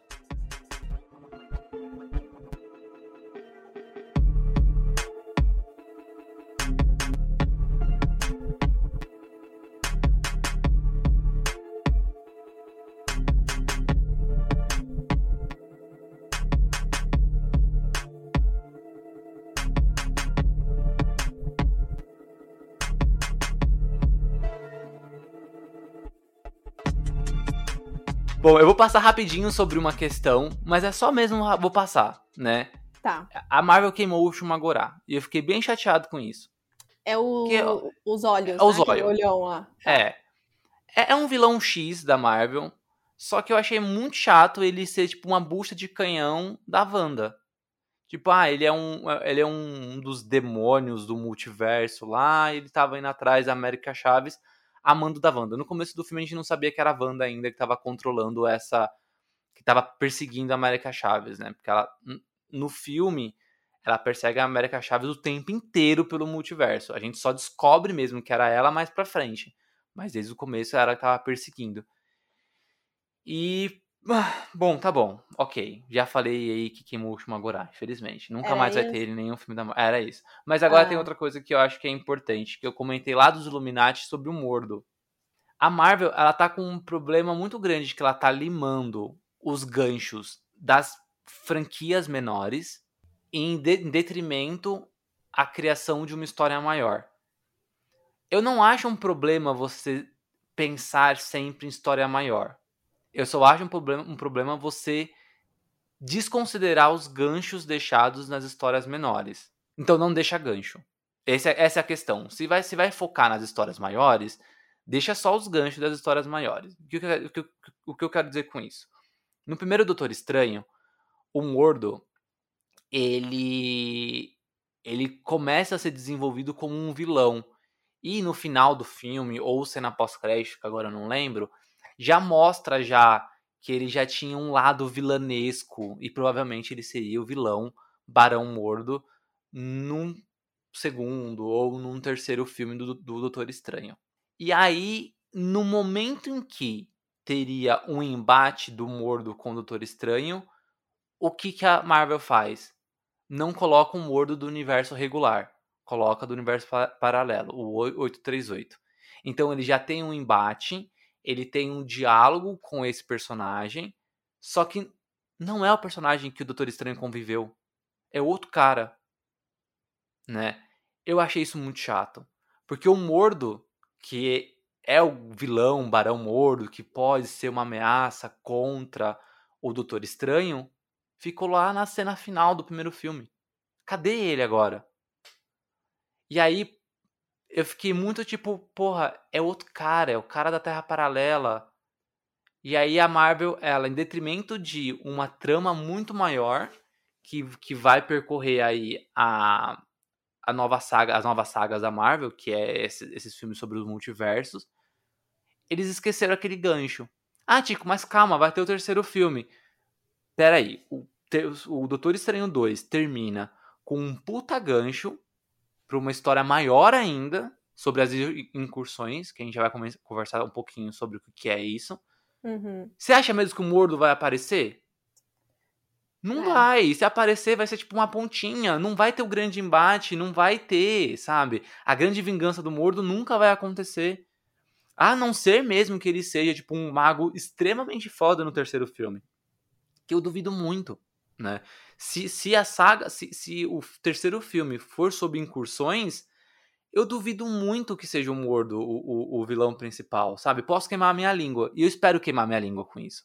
Porque aí a Marvel vai juntar aquele ganchinho do Doutor Estranho junto com esses ganchos maiores da, da, da franquia Marvel como um todo. Então, beleza, queimei minha língua, mas eu duvido. Até porque eles também esqueceram um gancho, por exemplo, no filme do Homem-Aranha. No primeiro Homem-Aranha, mostrava o escorpião, né? O vilão Verdade. escorpião, que falava que ele, ele encontra o Abutre na prisão. Ele fala, ah, você sabe que é Homem-Aranha, eles caras me pagam tal, blá blá blá blá. E aí você fala, pô, beleza, o escorpião logo vai aparecer. O escorpião ele não é um grande vilão do Homem-Aranha. Então eu nunca imaginei que ele seria o principal vilão em algum momento. Mas se deixou o ganchinho no primeiro filme, esse cara tem que voltar. Ele tem que ser alguma ameaça, né? E aí o segundo filme vem com um mistério e tal, blá, blá, blá, beleza. Aí o terceiro filme vem com o quinteto sinistro, né? Vamos dizer assim. Que são todos os vilões do, do multiverso. Sim. E aí você fala, tá, vocês esqueceram que vocês deixaram um gancho? Ai, calma, Tico, vai ter ainda o, uma nova trilogia. A minha esperança é que ele volte em um quarto filme, quinto, etc. Eu espero que ele seja o Venom, né, do, do filme do Homem-Aranha, porque o, nos quadrinhos do Escorpião também vira o Venom, ele vira o segundo Venom. Que legal. É. E então isso pode acontecer. Mas e se não acontecer? Porque parece que há risco de nem o Venom ser vilão do Homem-Aranha 4. De- do ganchinho do, fi- do, do- do final do Homem-Aranha 3 de ter o simbionte no MCU pode não dar em nada. Então o, o risco que. que uma, não um risco, né? Mas uma coisa que a Marvel faz, que ela vem fazendo com os filmes, é isso. Em detrimento de você amarrar as sagas do universo Marvel, eles estão passando por cima dos ganchinhos deixados nas, na, nas franquias. Então, Homem-Aranha perdeu o ganchinho do, do escorpião, Doutor Estranho não utilizou o ganchinho do mordo, e aí vai indo, sabe? E aí, no final das contas, como ela sempre entrega algo grandioso, as pessoas nem se lembram disso, né? Lembra quando? Quando reassiste, mas aí reassiste Doutor Estranho, depois assiste outro filme, outro filme, outro filme, outro filme. Aí vê o Doutor Estranho 2 e já esqueceu. Isso eu acho bem chato, assim. Eu, é, é, é tão. É tão. É enganar tanto o espectador, tanto quanto ela, que ela fez com a Wanda, por exemplo, sabe? Sim. Eu concordo com isso, eu acho chato. Porque, assim, apesar de Doutor Estranho ter me surpreendido por ser um filme de duas horas, fazia um tempo que eu não entrava no cinema pra ver Marvel de duas horas. Vou, vou, vou te contar. E aí, eu acho que os filmes, por exemplo, do Homem-Aranha com três horas poderiam ser bem, bem, melhor aproveitados, talvez, né? São filmes longos e a gente, e a gente vai assistir. Isso que a Marvel. A, a Marvel tem certeza disso. Ela, ela pode fazer um filme de cinco horas, com intervalo no meio. A gente vai assistir. Ela, ela ganhou esse poder, né? Então, falta um pouco de cuidado, sim, e, e Especialmente porque a gente fica para assistir a cena pós-crédito. A gente fica esperando o crédito subir para ver a cena pós-crédito. Então eu acho que falta um pouquinho aí de consideração com os fãs de entregar o que vocês estão meio que prometendo, né? Vou, denunciar, vou denunciar a Marvel pro Procon, viu? Ó, vocês estão prometendo um produto e não estão entregando, pelo amor de Deus. Mas assim, é, eu comentei lá no, na parte boa, né, do que eu gostei, que eu sou meio sádica, que eu gostei das mortes. Só que eu não gostei de uma, que foi a da Capitã Marvel, né? Do, da outra Terra, né? Por que, que eu não gostei? Eu não gostei porque a morte dela foi ruim, para começo de conversa, né? Mas assim, tem um incômodo muito grande para mim no filme inteiro, porque existem mortes de personagens negros que são totalmente inúteis. É tipo, tem a, uma das magas lá, ela morre para literalmente nada. Porque ela destrói lá o Darkhold da, Van, da Wanda. E aí depois a Wanda descobre que o Darkhold era só um livrinho, uma fotocópia. Era só um Xerox. Era um Xerox de uma parede. era só um Xerox. Então ela morreu pra nada, velho. E era uma personagem ali que tava entre os meios ali dos magos. Podia ser outro personagem, mas foi ela. E aí eu fico sempre muito chateada quando isso acontece. Porque os personagens negros são geralmente muito mal aproveitados. E aí quando é eles É a migalha, morrem, né? É. É o mesmo esquema da migalha da- das morrem, mulheres, sabe? Ah, tem, eu tem, fico- tem no filme. É, que chato. E aí tem a Capitã Marvel, né? Uma Capitã Marvel negra, porque é a, a, a Rambo, né? Como é o nome- primeiro nome dela? Maria. É Maria, olha só, o nome mais popular brasileiro e eu esqueci. Ela é muito potente ali na cena, mas ela basicamente existe só pra morrer. E assim, tudo bem, porque os outros personagens também morrem. Ela não é a única que morre, né? Diferente da outra maga lá do. Que é só ela que morre, basicamente, ali na ceninha. Então, fiquei um pouco menos aliviada, um pouco menos é, estressada com isso. Apesar dela. Mata o. Minotauro, cara. Por que o Minotauro ficou vivo? É, a gente nem tem empatia com esse povo, nem é humano. Por que, que eu ia ter empatia por ele, né? Mas assim, eu não gostei do jeito que ela morreu. Eu achei chato o jeito que ela morreu. Se ela tivesse morrido do jeito legal, eu até não acharia tão ruim assim, porque todo mundo ali morreu, né? Então, se ela tivesse É morrido. isso do com a Maria Rambo, no caso, né? É, ela É. soterrada. Tipo, caiu uma bagacinha em cima dela, né? Caiu um. É. Como chama? Uma estátua? Era uma estátua, né? Foi, acho que uma pilar, uma estátua, foi alguma coisa. Ah, chato, velho. Mano, a Capitã Carter morreu cortada ao meio, pelo amor de Deus. O outro né? virou macarrão. Cada um. O outro É. explodiu na cabeça. O O Xavier quebrou o pescoço. Feio pra caramba foi a cena, né? Foi feio assim, esteticamente falando, né? Porque ela, É. a Wanda pega o pescoço dele e gira mesmo, sabe? Sim, e tem toda uma construção também. E a dela é só um bagulhinho caindo em cima. Não, fiquei puta. Fiquei muito puta.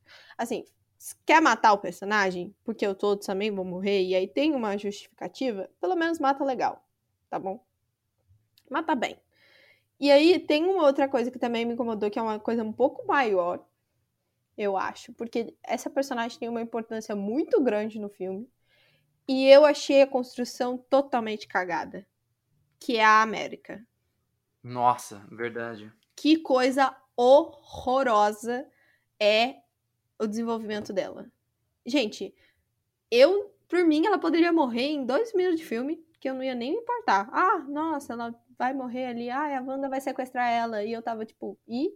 E daí? Eu não criei, eu não consegui criar nenhuma empatia com a América. Porque ela simplesmente é jogada no meio do universo.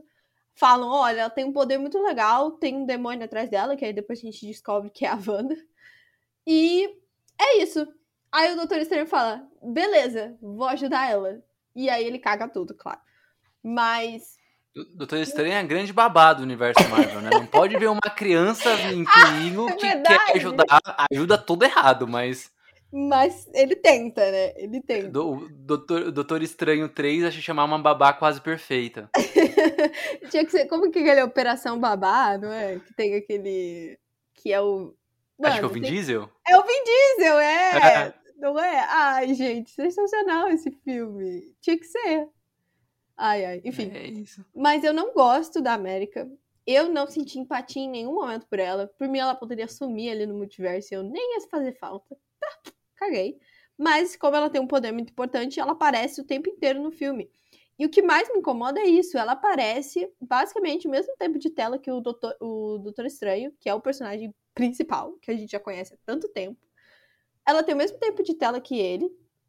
E mesmo assim, não se desenvolve nada. Ela é só uma garotinha em perigo que corre pra lá, tem medo, aí quando ela fica meio com medo, ela cria um portal pra outro universo. E é isso. E aí eu fiquei, ai, que chato.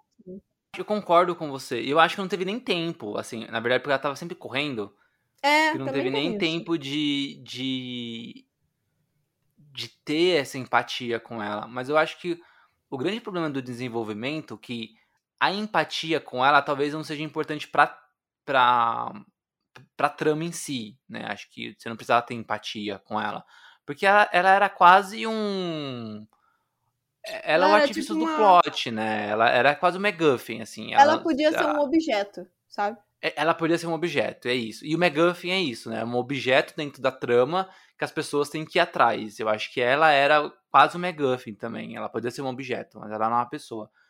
O grande problema dela é que ela tem até uma evolução do poder dela, Ai, que não. também não é explicado no filme. Sim. Tipo, é. Tem aquele final moral do tipo, todo doutor estranho tenta matar, tenta matar ela porque é melhor absorver o poder do que deixar solto. E aí ele fala: Não, eu não vou te matar. Você sabe que o poder. Tá, você sabe controlar o poder. Ele tá dentro de você. Quando é que ela mostrou que ela sabia controlar o poder? Exato. O que, que teve dentro do filme de jornada de aprendizado pra ela que mostrou que ela sabia trabalhar? Não, mano, muito pelo contrário. Ela gritava, dava uns socos aleatórios ali que abria várias portas e você caía em um. Assim, era uma porta só, mas era várias camadinhas, né? Aí você Sim. caía em um, em um mundo X. E aí ele fala: Não, você sempre levou a gente pro mundos que, que você queria, né? Cara, isso não me convenceu, desculpa, porque Meteu sendo um- o louco. é, é, não é, não é, não é, não é que a gente queria, é o mundo que a gente precisava, né? Ele fala É. isso. Mas eu achei que foi uma frase que, tipo, desculpa, cara, isso não convence. Ela não sabe abrir um portal, né? Eu acho que se durante o filme ela fizesse alguma coisa dentro do momento de estresse que foi pensado, tipo, por exemplo, é, antes de enviar o Doutor Estranho pro mundo do Doutor Estranho que, que é controlado pelo Darkhold, por exemplo, sabe? É, se naquele momento ela tivesse pensado, tipo, ah, eu tenho que levar ele pra um Darkhold, eu tenho que levar ele pra, sabe? Aí sim. Aí beleza, ah, ok, ela tá começando a entender o poder dela. Não, sempre é na cagada, sempre é na cagada. Aí no final você sabe controlar? Como assim, sabe? Tipo, não, não, tem, não teve desenvolvimento nenhum. E virou até meme. Eu vi no saquinho. Acho que foi no saquinho de lixo ou memes Twitter. Eu não sei, porque eu acompanho essas duas páginas no Instagram e eu dou altas risadas com eles. Mas era alguma coisa assim, que tipo, eu não sei controlar os meus poderes. Aí tem a foto da América. Aí tem o Doutor Estranho. Você sabe sim. Aí a próxima foto é ela. Meu Deus, eu sei sim. É e é isso. basicamente isso no filme. É tipo, Ele fala, não, você sabe sim, garoto, eu confio em você. E ela fala, meu Deus, não é que eu sei mesmo. É muito É, é ridículo. isso. Ai, É isso, é isso mesmo. Mas assim, Bom. tem outra coisa também que me incomoda, além do desenvolvimento, que é o combão representativo. O que é isso? O que é isso, Marvel? Pelo amor de Deus, para de fazer Mas isso. que, que não representa nada no final das contas, né? Tipo, ela tem. Ela, ela, ela é. Nos quadrinhos, ela é uma personagem LGBTQIAP+. E aí, no filme, tudo bem. Eu acho que não- ela não precisa. Ela é uma criança, ela tem Não, é, tá 14 tudo sob anos. controle. ela, ela não precisa ter um relacionamento homoafetivo. Não é isso que a gente tá dizendo. Mas também ela não precisa ter uma bandeirinha do, do, da, da, da bandeira LGBT costurada na roupa, sendo que ninguém vai ver isso. Então pra que você vai colocar lá, cara? Tipo, essa é a representatividade, Marvel? Então não coloca. Quando você tiver tempo pra desenvolver ela como personagem, desenvolve ela sendo LGBT. Mas você vai colocar uma bandeirinha? Não, mas não é Porra. só isso. Olha, se fosse só a bandeirinha, se fosse só a bandeirinha, eu tava até feliz. Mas é que o problema pra mim é que, tipo, ela é uma personagem aparentemente latina, né? Então ela tem Ela é todo o latina, é. estereótipo. Ela tem todo o estereótipo latino. Você olha pra ela, você bate, hum, latina. Então ela é latina, e o sobrenome dela é Chaves, então pff, super entrega. Então, beleza, latina. Aí você fala, ok, temos uma representação aqui. Aí depois, é, a bandeirinha, né? Tem a bandeirinha também, que só quem prestou atenção viu, mas tem lá É, Que, aliás, ninguém. Eu só vi porque eu vi no Twitter uma a foto imagem. Eu também. correndo e a foto tava tipo um zoom máximo, assim, no, no- no- na, na jaqueta dela. É sobre, é sobre imagens no Twitter também. É, eu também só vi assim. Mas pra mim, é tipo, ela é latina e as mães, ela tem mães, ela tem, as, du- elas têm duas mães, entendeu? Ela é muito desconstruída, meu Deus, é o combão representativo. Só que é muito ridículo isso, porque parece, juro pra você, eu tive a impressão que a Marvel tava assim, gente, o que que tá faltando nesse filme, hein? A gente já colocou personagem negro, a gente já tem asiático, o que que tá faltando? Aí um estagiário fala, ai, falta alguém latino. Ai, vamos colocar aqui. É, América Chaves. É, pronto, resolvido. A gente pode. Ai, mas como que gente vai fazer isso? Ah, não precisa desenvolver, não. A gente joga lá ali no meio e vai dar super certo. É, agora a gente precisa de um personagem gay. Isso. Aí alguém levanta. E se ela tiver duas mães? E se? É, é sempre assim. E se ela tiver duas mães? Perfeito! Ótimo! Pronto, fizemos aqui a checklist. Está tudo preenchido. Temos todas as, é, todas as pessoas, todas as tribos estão representadas. E aí as mães dela aparecem em dois segundos. e elas são sugadas pelo próprio, pela própria filha. Isso é muito ridículo, Marvel. Pelo amor de Deus. O que, que a gente quer dizer com essa. Antes de ser. Pelo amor de Deus, né? A internet tá chata. Antes de falar assim, ah, não, mas nunca tem. Agora que tem, vocês reclamam. A questão é que não é que a gente tá reclamando porque tem. Eu acho que tem que ter. Tem que ter mais latino. Aliás, eu escrevo para um, um, um Instagram, né? Que é uma loja de quadrinhos, né? O Balloon Comics. E, e aí eu tenho uma, uma, uma coluna quinzenal. Na minha última, na- no meu último texto, eu falei sobre justamente a importância dessa representatividade, representatividade latina. Até tava falando do filme da Sony, da Sony, do, do Aranha Verso, que vai ter, né? O El Muerto. Que. Bom, não vou nem entrar em detalhes se é importante ou não ter esse personagem, quem é esse personagem. Mas eu tava falando sobre os latinos no cinema. Então, Eu acho importante a América Chaves estar lá. É, não, nunca tem protagonistas, mas pelo menos ela tá lá, e isso é legal pra caramba, né?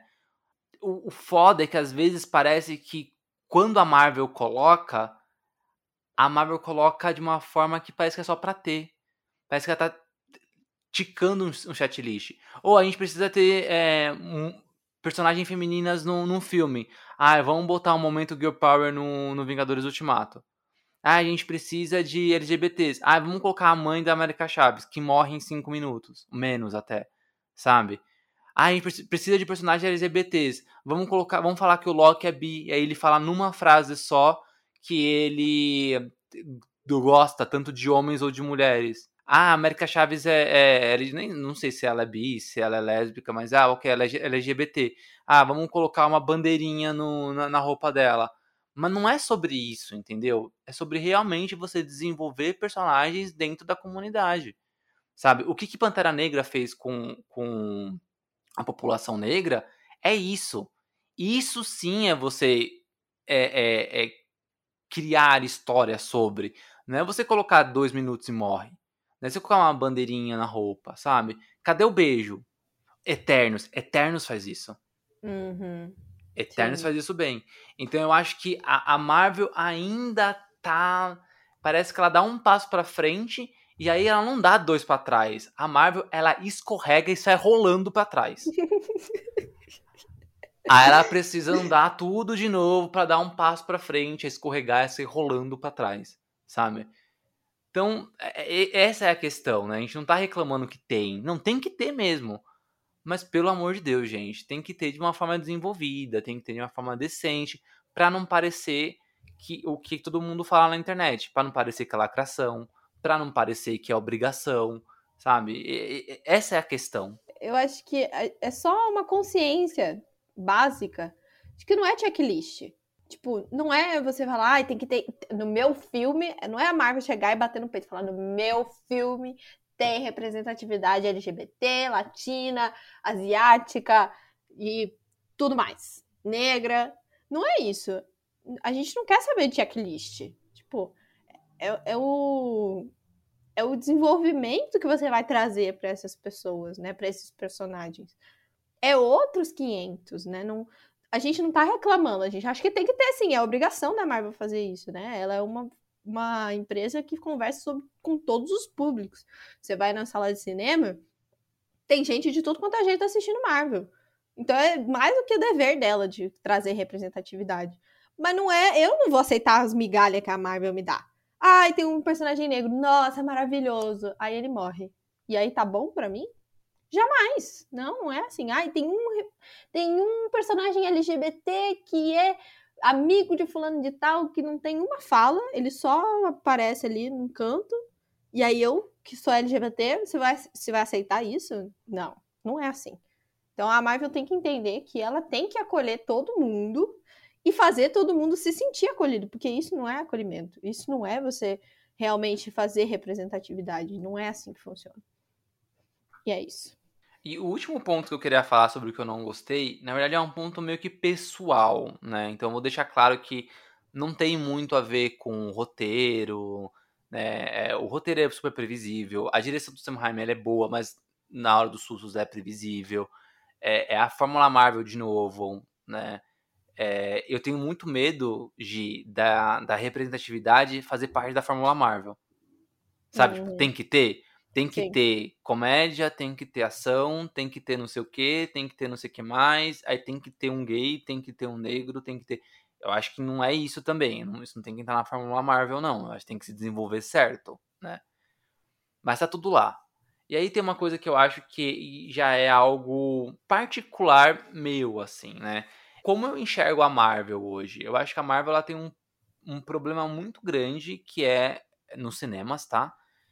Que ela, ela existe desde 2008. Então você tem aí, eu acho, eu acho que se não me falha a conta, que Doutor Estranho é o 24 filme da Marvel, do MCU, ou é o 24 ou é o 25 ah, mais, mais as séries, né, de, de televisão, mais as que eles, o MCU não conta muito, né, não tem muita ligação com essas séries, mais as séries do Disney Plus. Então, é, é muito tempo, é, muita, é muito conteúdo para alguém que tá chegando agora. Se alguém chega agora, é muita coisa para a pessoa ter que acompanhar para entender o que tá acontecendo. Você não entende o que tá acontecendo assistindo só o Doutor Estranho. Né? Você, você consegue ter uma ideia, sabe? Mas você não consegue entender o que tá acontecendo. Eu acho isso grave a longo prazo. Eu acho que tá chegando no momento tá ficando grave. E aí, quando eles começaram a falar sobre o multiverso, uma das coisas que eu acho que a DC trabalha muito bem, sem querer, tá? Eu acho que a desorganização da DC fez com que ela trabalhasse isso bem. Né? Não era um plano da DC. É fazer realmente filmes e séries que não tem conexão, e aí você consegue ver várias versões diferentes do mesmo personagem. Cara, só o Batman, a gente teve agora na série da Batwoman, que foi cancelada, existe lá um Bruce Wayne.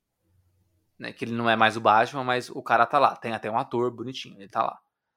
Tem um, o Titãs, você tem um Bruce Wayne.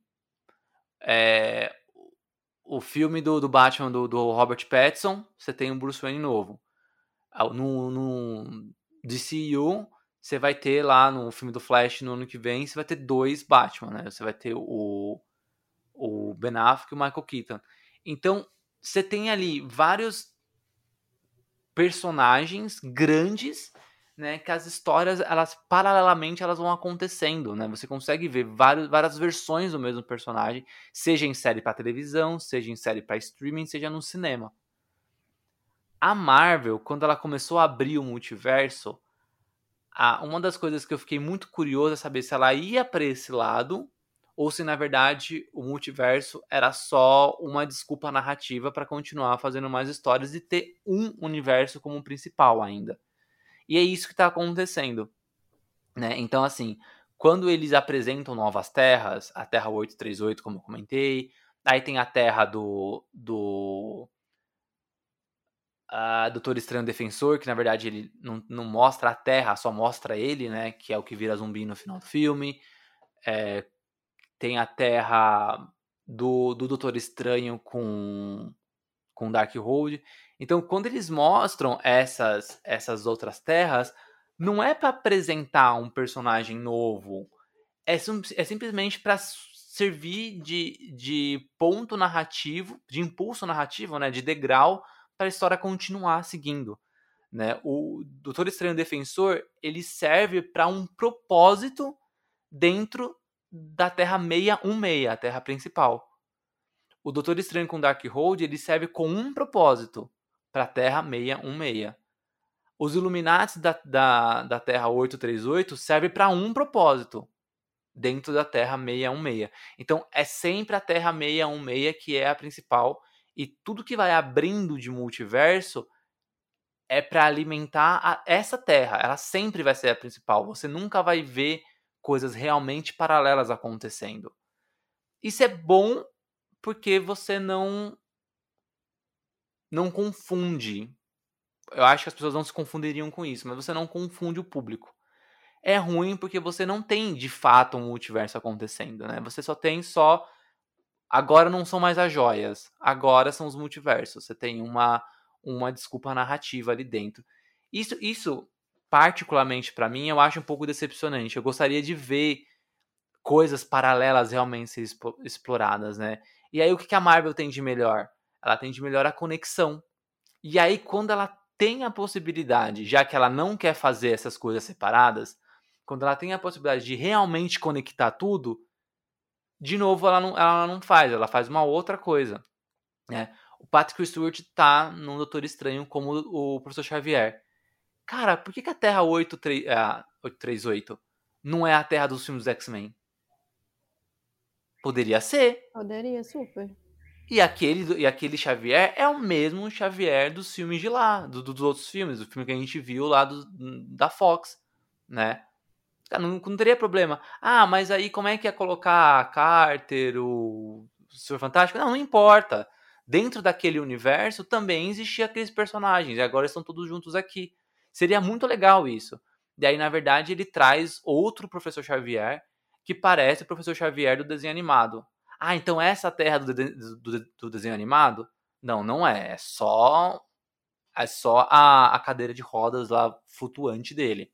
Ah, tá bom, beleza. Capitã Carter é a mesma do Arif? Não, não é. É outra Capitã Carter que a gente tá colocando aqui para você ver ela em carne e osso, mas a do Arif tá lá. Ah, o Doutor Estranho do Mal que aparece é o mesmo do Arif? Não, é outro cara. Ah, o, o, o, zumbi que aparece são aqueles zumbis lá do Arif? Não, não, não. É outro zumbi. A Marvel que fala tanto de conexão, quando tem a chance de conectar, não conecta. Mas também não quer separar 100%. E aí vira uma outra coisa, né? Admito que isso é um pouco de expectativa minha. Então é culpa minha, né? Mas não sei, parece que, que não vai aí. Tem um, tem um problema que a Marvel já tinha antes, já teve todos os filmes, né? Que nenhuma catástrofe da Marvel era realmente importante, era realmente relevante. A única catástrofe que foi relevante, que nem era uma catástrofe, era, foi a morte do, do Homem de Ferro. foi a aposentadoria do, do Capitão América, mas porque o contrato com os atores acabaram, né? Porque senão Uhum. tava até agora aí. Mas nada, tipo, ninguém realmente morria, ninguém importante morria. É, nenhuma guerra civil era realmente uma guerra. Nenhum mundo sombrio era realmente sombrio. Era tudo. Ah, histórias ok, sabe? E aí agora, e aí agora parece que tá- a gente tá caindo nessa mesma coisa. Que é um pouco da fórmula da Marvel, sabe? Que essas conexões nunca são de verdade conexões com os multiversos. Porque eles querem restabelecer sempre o universo regular. Aí você vai falar assim pra mim: Ah, Chico, e o Homem-Aranha? O Homem-Aranha não tem os filmes antigos? Aí eu respondo: Tem, mas porque não é da Marvel, é da Sony. É da Sony. E aí provavelmente foi um acordo com as duas. Ah, você quer fazer um filme de multiverso? Então bota aí os meus Hom- Homem-Aranha antigo. É Com essa a certeza. questão, né? Uhum. Porque a os- os X-Men da Fox agora é da Marvel. A Disney comprou a Fox. Eles poderiam ter usado isso e não usaram. Você falou de uma coisa da, da- dos personagens, né?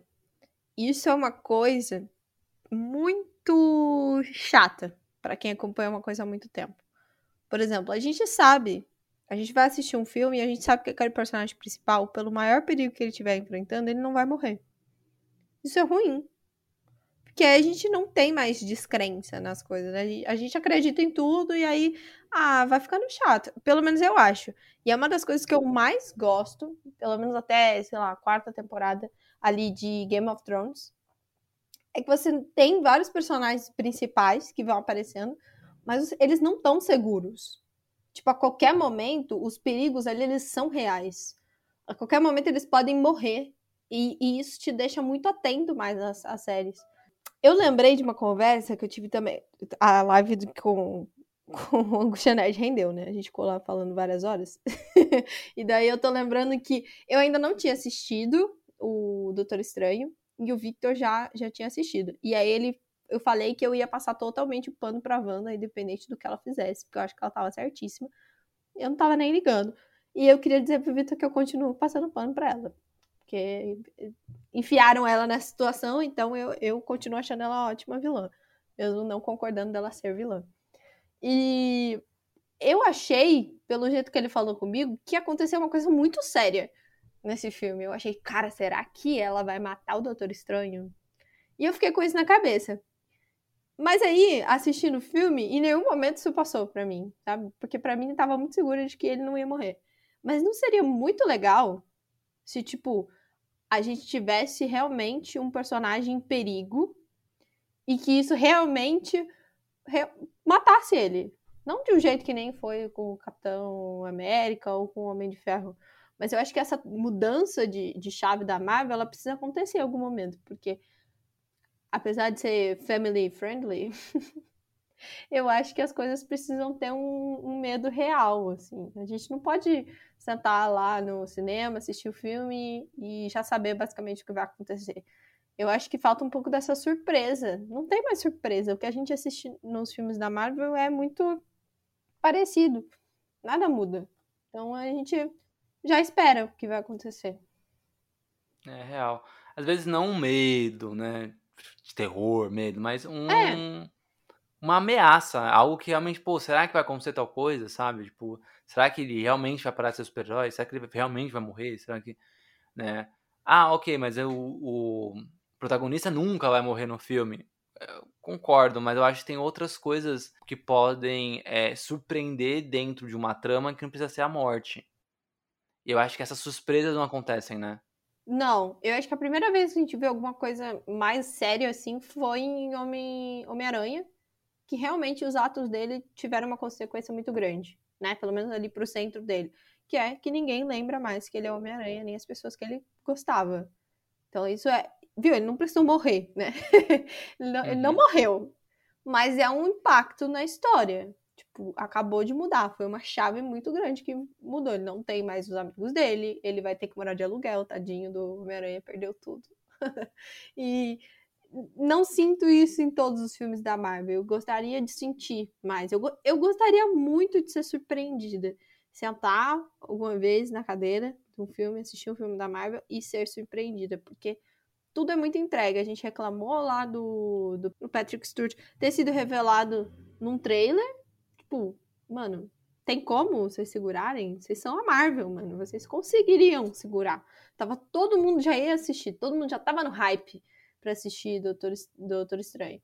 Não precisava revelar que ele tava lá. Ia ser a maior surpresa do, do cinema. Mas aí a gente já sabia. Então não teve surpresa nenhuma.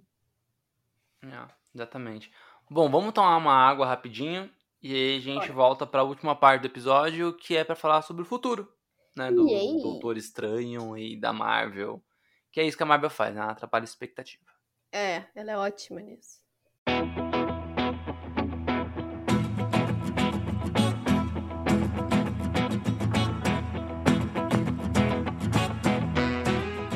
Chico, eu sei que às vezes a gente tá meio zoado e não quer abrir a câmera, né? Mas é que é uma reunião, sabe? Então eu acho importante. Então, liga a câmera aí. Parece que eu tô falando só com uma voz, um robô, assim. É meio esquisito. Tá. Peraí, peraí. Pronto. Liguei. Ah, aí sim. Nó. Que camiseta bonita. Diferente. Acho que eu nunca vi você com ela, não. É nova? É sim. É, é, então, eu demorei pra, pra ligar a câmera justamente porque eu tava escolhendo né, a minha camiseta. Eu fiz várias personalizadas lá na Lab 41. Peraí. Personalizada? Você tá falando que só você tem essa camiseta? Tipo, ninguém mais. Isso aí é demais, né? É, e é só você entrar lá na lab41.com.br e lá você pode é, escolher quantas camisetas personalizadas você quiser.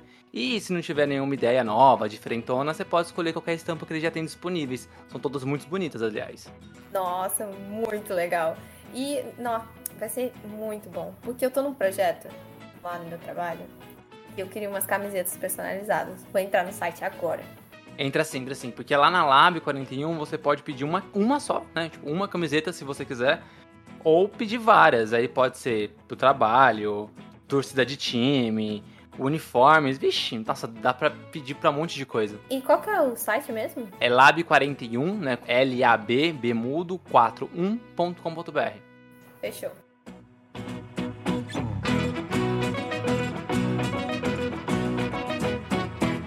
Voltamos, voltamos. E aí, eu só, antes de começar a falar sobre o futuro, eu queria citar um, um, uma coisa, né? Eu sigo um, um criador de conteúdo, que é crítico de cinema, que é o PH Santos, né? E, e ele falou uma vez em um vídeo dele que a Marvel, ela, ela trabalha, ela vende a expectativa, né? Que foi como eu terminei o, o bloco anterior. E em qual sentido? A Marvel ela faz assim, ela lança um filme, né?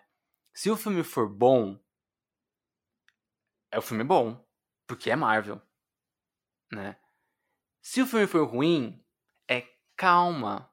Esse filme, ele faz parte de uma história maior. E aí não tem como você criticar isso, porque um dia essa história maior vai chegar. Quantos filmes ruins foram feitos até chegar o Vingadores Ultimato? E aí quando chegou no Ultimato, que para mim não é um filme bom, mas ele é um filme grande, ele é um filme importante, ele é um filme que impressiona. Aí quando chega no ultimato, fala, ele fala assim, tá vendo, ó, tudo fez sentido. Aqueles, aquelas duas horas que você gastou no cinema vendo um filme ruim, aquela outra duas horas que viu aquele outro filme ruim, tá vendo, ó, chegou aqui e fez sentido. E aí a Marvel faz isso, né? Ela trabalha essa, esse, ela, a Marvel não é, não é a empresa que do filme hoje. Ela é a empresa sempre do filme de amanhã. Né? O que, que vai acontecer no próximo filme, o que, que vai acontecer na próxima série, o que, que o gancho deixado nesse filme vai trazer. Então, isso a Marvel sabe fazer, essa, essa gerar essa expectativa para a próxima produção, né? Pensando nisso, Giovana Paixão. Hum, Chico Pedrosa, me conte mais. A gente, tá, a gente tá tipo vidente, né? Me mostra sua mão, Marvel. É. A gente vai falar sobre seu futuro. Pensando nisso, ela, ela traz alguns algumas coisinhas que podem acontecer não só nos, nos próximos filmes do Doutor Estranho, mas também nos próximos filmes da Marvel como um todo, principalmente esses, esses heróis que, que ele estão mais envolvidos com os Vingadores, né? E também com o que, ela deve trabalhar na fase 4, fase 5 e etc. Nessa, nessa nova saga deles que, que envolve o multiverso, né? É, acho que a primeira coisa é o que, que eles comentaram sobre a incursão, né? E aí, que, que, que raio é a incursão, né? O Doutor Estranho da Terra 838 morreu na incursão. A, uma personagem que aparece no finalzinho do filme ali, na cena pós-crédito, é, que é da, da interpretado pela Charlize Theron, a Clea, ela aparece também é, falando da, da incursão. Né? Para quem não sabe, a Clea é o grande amor da vida do Doutor Estranho. Como ele superou a Christine, a fila andou, a catraca girou e já no mesmo filme que ele superou a, a, a Christine já, já apareceu a Clea, porque é isso.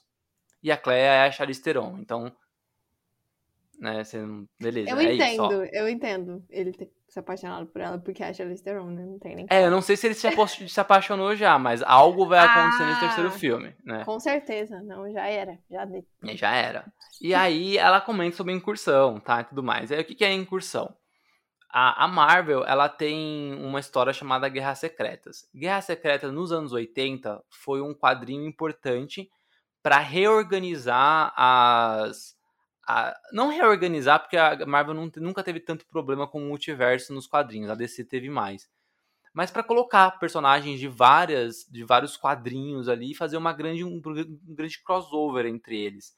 Tanto é que a série passou por todos os quadrinhos na época, né? Homem-Aranha, Homem de Ferro, não foi uma minissérie, realmente passou por todos os quadrinhos. Teve que quem acompanhou, acompanhou nos Estados Unidos ver ali todos os quadrinhos para entender as guerras secretas.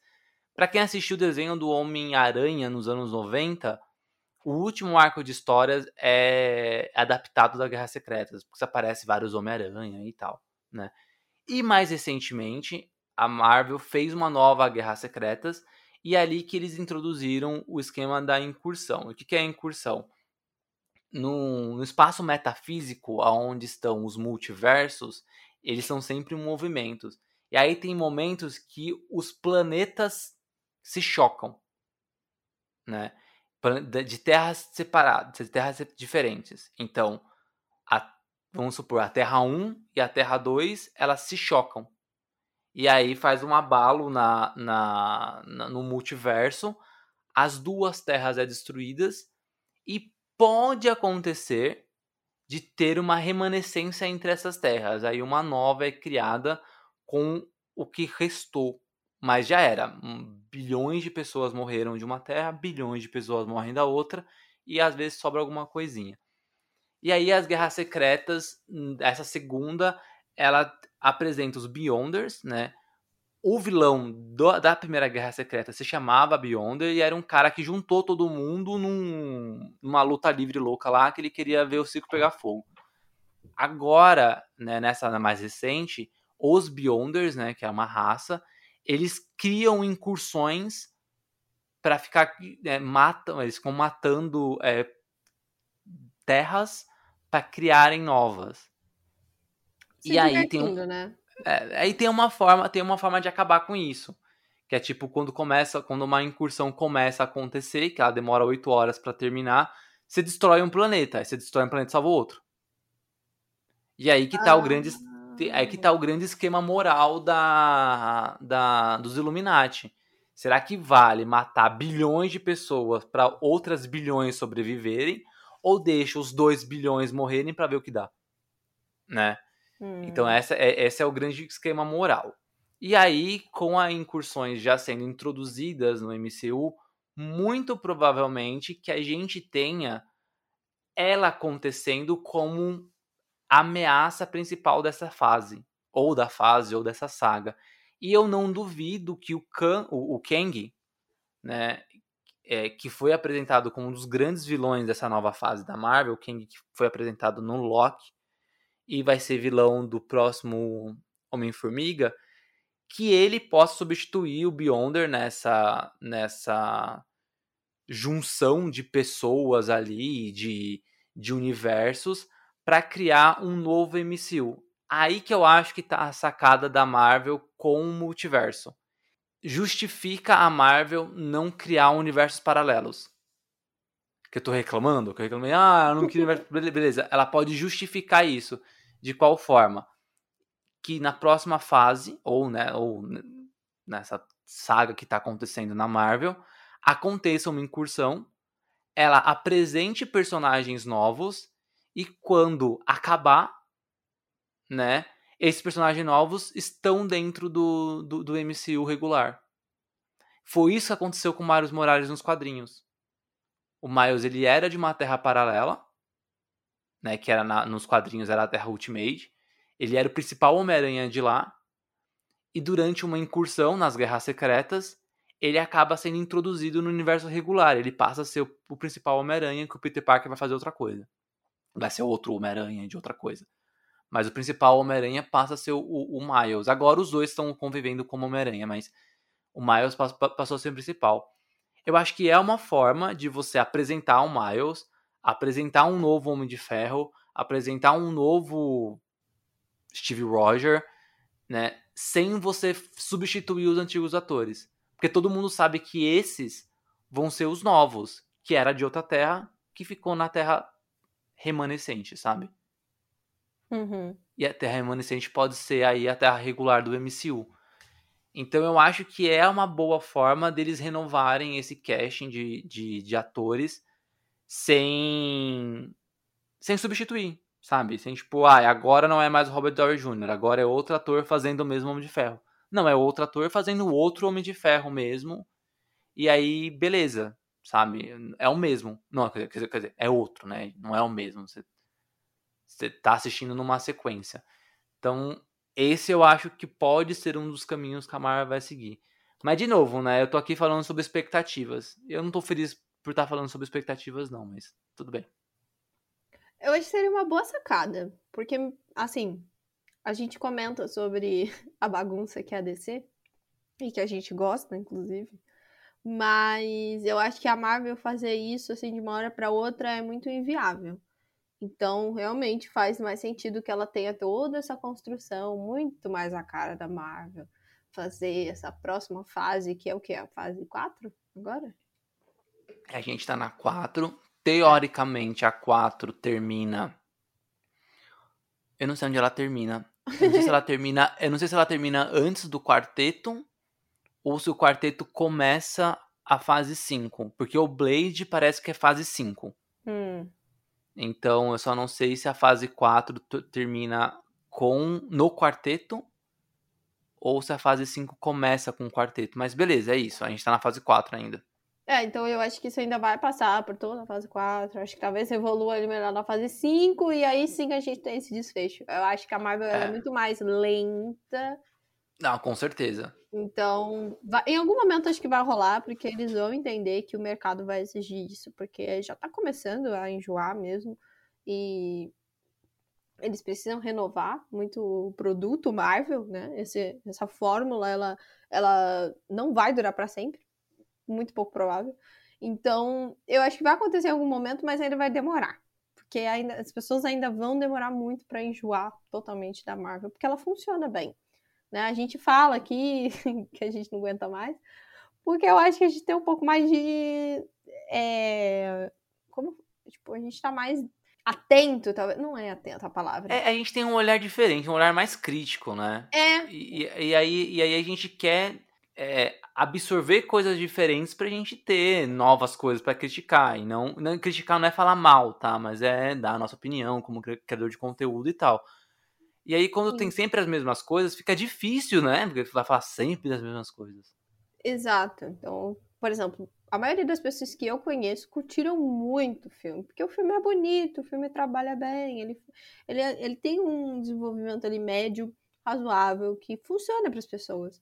Só que a gente já viu tanto isso, né? Já viu e, e revê de vez em quando para fazer uns vídeos, que para fazer vídeo não, para fazer o podcast, que enjoa. A gente fica, ai, de novo, nossa, mas já vi isso em algum lugar, hein? Hum, foi naquele outro filme lá.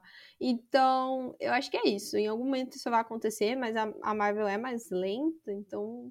Assim, de qualquer jeito, se tiver o Miles, vale a pena. Então, por mim, as terras podem colidir à vontade.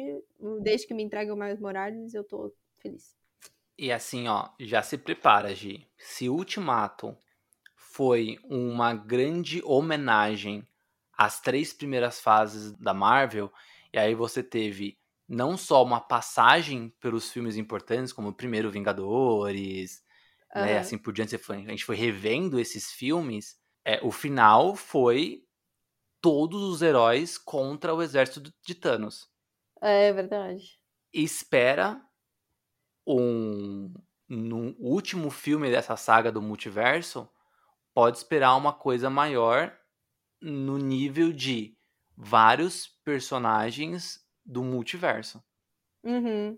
Ah, e aí, tipo, e aí, bom, não sei, né? Eu vai ser bonito, vai ser bonito de ver. Isso é. vai ser, vai ser tipo inacreditável ver isso. Mas se prepara para ver Tom Holland como Homem-Aranha. Quando, quando isso acabar a fase, provavelmente já vai ter acontecido Homem-Aranha 4, 5 e 6. Então, ele como Homem-Aranha, o Miles ali aparecendo. Não duvido que tenha ou o Tobey Maguire, ou o Andrew Garfield, ou, ou Homem-Aranhas diferentes, nunca introduzidos no cinema, mas só para estar tá ali visualmente com muitos personagens em tela, né? Uhum. Vários Doutores Estranhos, o Robert Downey Jr. de novo como de ferro, nem que seja digitalmente, sabe? Mas vai, vai ser um, um negócio de tipo, se a gente viu todos os heróis da Marvel até o momento no Vingadores Ultimato, o filme que vai fechar essa saga da Marvel pode ser sim um filme onde a gente vai ver várias versões de personagens do multiverso numa batalha de guerra, assim, sabe? Uhum, uhum. Não duvido que seja isso, tipo, tão grande quanto Vingadores Ultimato. Vai ser que nem a versão, aquele episódio do Power Rangers, que tem todos os Power Rangers. É isso. tem Exatamente todas as versões. Tem uns 10 Power Rangers rosa, 10 Power Rangers e aí, e aí vai ser um negócio de tipo personagens que nunca apareceram nos filmes, mas vão aparecer em um segundo numa cena de luta. Pra você ah, ficar assim no cinema. Caramba, tal personagem! Caramba, tal personagem! Caramba, sabe? Aham, uhum, o easter egg vai, vai total, né? É, vamos ver o que a Marvel tá, tá planejando aí. Mas, de novo, né? Infelizmente, a gente falando sobre expectativas, sobre o que vem depois tal é uma, esse, esse é o grande lance da, da Marvel, né? Eu acho que a Marvel funciona por causa disso, porque você tá, tá, sempre tá esperando o próximo filme. Que a propósito, o próximo filme é Thor. Sim. Que estreia em julho, né? Thor, Amor e Trovão. E antes disso, em junho, estreia a Miss Marvel no Disney Plus, a série da Miss Marvel. Sucesso. Eu, eu, tô, eu tô ansiosa pra essa série. E eu espero não me decepcionar, Marvel, por favor, entregue tudo que eu, que eu quero. Só isso. É isso aí. E. Não vai decepcionar, eu espero. Eu também espero que não. Eu, eu acho que. Eu acho que não vai rolar, não. Acho que vai, vai ser muito bom. Mas acho que é isso. A Marvel tá fazendo o trabalho dela, né? Aí continua com a formulinha que funciona e a gente às vezes se decepciona, mas Assim, uma coisa que, que eu fiquei chateada é que o ingresso tá muito caro. Então, eu, eu não sei se eu, se eu iria no cinema assistir se eu não pagasse meia. Na moral. Não, é verdade, tá, tá caro, Nossa, tá caro pra caramba. Tá, é, tá muito chato. Tá muito caro, é. velho. Eu, eu assisti em 2D e eu paguei 25 reais numa meia. Tipo, o quê? Não, nem vou te contar, porque eu, fui, eu tava procurando Doutor Estranho mesmo, né? É, a gente ainda não vai pra cabine de imprensa, né? Não. Amigos ouvintes, mas em breve acontecerá, espero. Mas enquanto a gente não vai, a gente paga mesmo, não tem problema nenhum. E aí eu fui, e quer dizer, problema tem porque tá caro, mas fazer o quê? Mas, e aí eu tava procurando, e aqui perto de casa tem um cinema do lado de casa, quase. E é aquele de serviço lascado de só ter dublado. Ah, uh, sim, sim. E aí eu não vou nele, tipo, não... Cara, é pertinho de casa, seria ótimo. É 10 minutos. Nossa, nem 10 minutos de carro, é tipo 5 minutos, é muito perto de casa, né? E aí, beleza. Aí eu tava indo em outro, queria pegar uma sessão e não tava achando sessões no meio da semana, perto mais do final de semana. E aí eu tinha visto um no Shopping Vila Lobos, aqui em São Paulo. E aí eu coloquei no carrinho os ingressos. Quando eu fui olhar, eu não pago meia. Tava 170 reais dois ingressos. Mentira! Aí eu falei assim, caralho, que, que, que, que porcaria de cinema é esse? Tipo, não é IMAX, Uhum. né? E aí eu fui olhar, era uma sala namoradeira lá que tem do, do Cinemark. Mas eu achei, tipo, cara, que ridículo isso. E aí a, a, a gente acabou indo em outro, em outro outro cinema, um Itaú Cinema que também tem aqui perto de casa, mas aí a gente viu no 2D mesmo, que não precisava ver IMAX, 3D nem, nem nada. Pagou mais barato, a gente conseguiu, a gente pagou meia porque aí já era Itaú, e aí eu fazendo merchan do Itaú, mas era o banco da, da, da minha marida é Itaú, então a gente cons não conseguia desconto, né? No Cinemark não, tem, não tinha desconto. Aham. Mas mesmo assim, cara, era 170 reais. Porra, mano. Duas Muito inteiras, caro. mais a taxinha da, de conveniência. Que não é conveniente pra ninguém, só pra quem cobra. Exato. Não, péssimo, péssimo. Aqui fica aqui o meu protesto. Porque, olha, não tá dando não, viu? 170. Se fosse uma IMAX, até justificaria esse valor. Mano, mas se não a é. cadeira mexesse, soltasse cheirinho na minha cara. Não, eu, só- eu pago 170 reais se o Benedict Cumberbatch aparecer no cinema. Aí sim eu pago. Senão, não. Sim, é verdade. Também tem E eu ainda tenho que dar um abraço nele. Não é só passar na minha meet frente, and não. greet, pelo amor de Deus. É, óbvio, pelo amor de Deus. Ah, bom, é isso. Aí essa, essa indignação. A gente Uhum. volta na semana que vem menos indignado. Eu espero que sim, eu espero que sim. É isso, a gente se vê, um beijão e até. Até, gente, até semana que vem. Um Agora que eu reparei que a gente fala a gente se vê, mas a gente não se vê, a gente se ouve, né? Então a gente, A gente se ouve, ouve, semana é verdade. Vem. Um beijo e até. Verdade.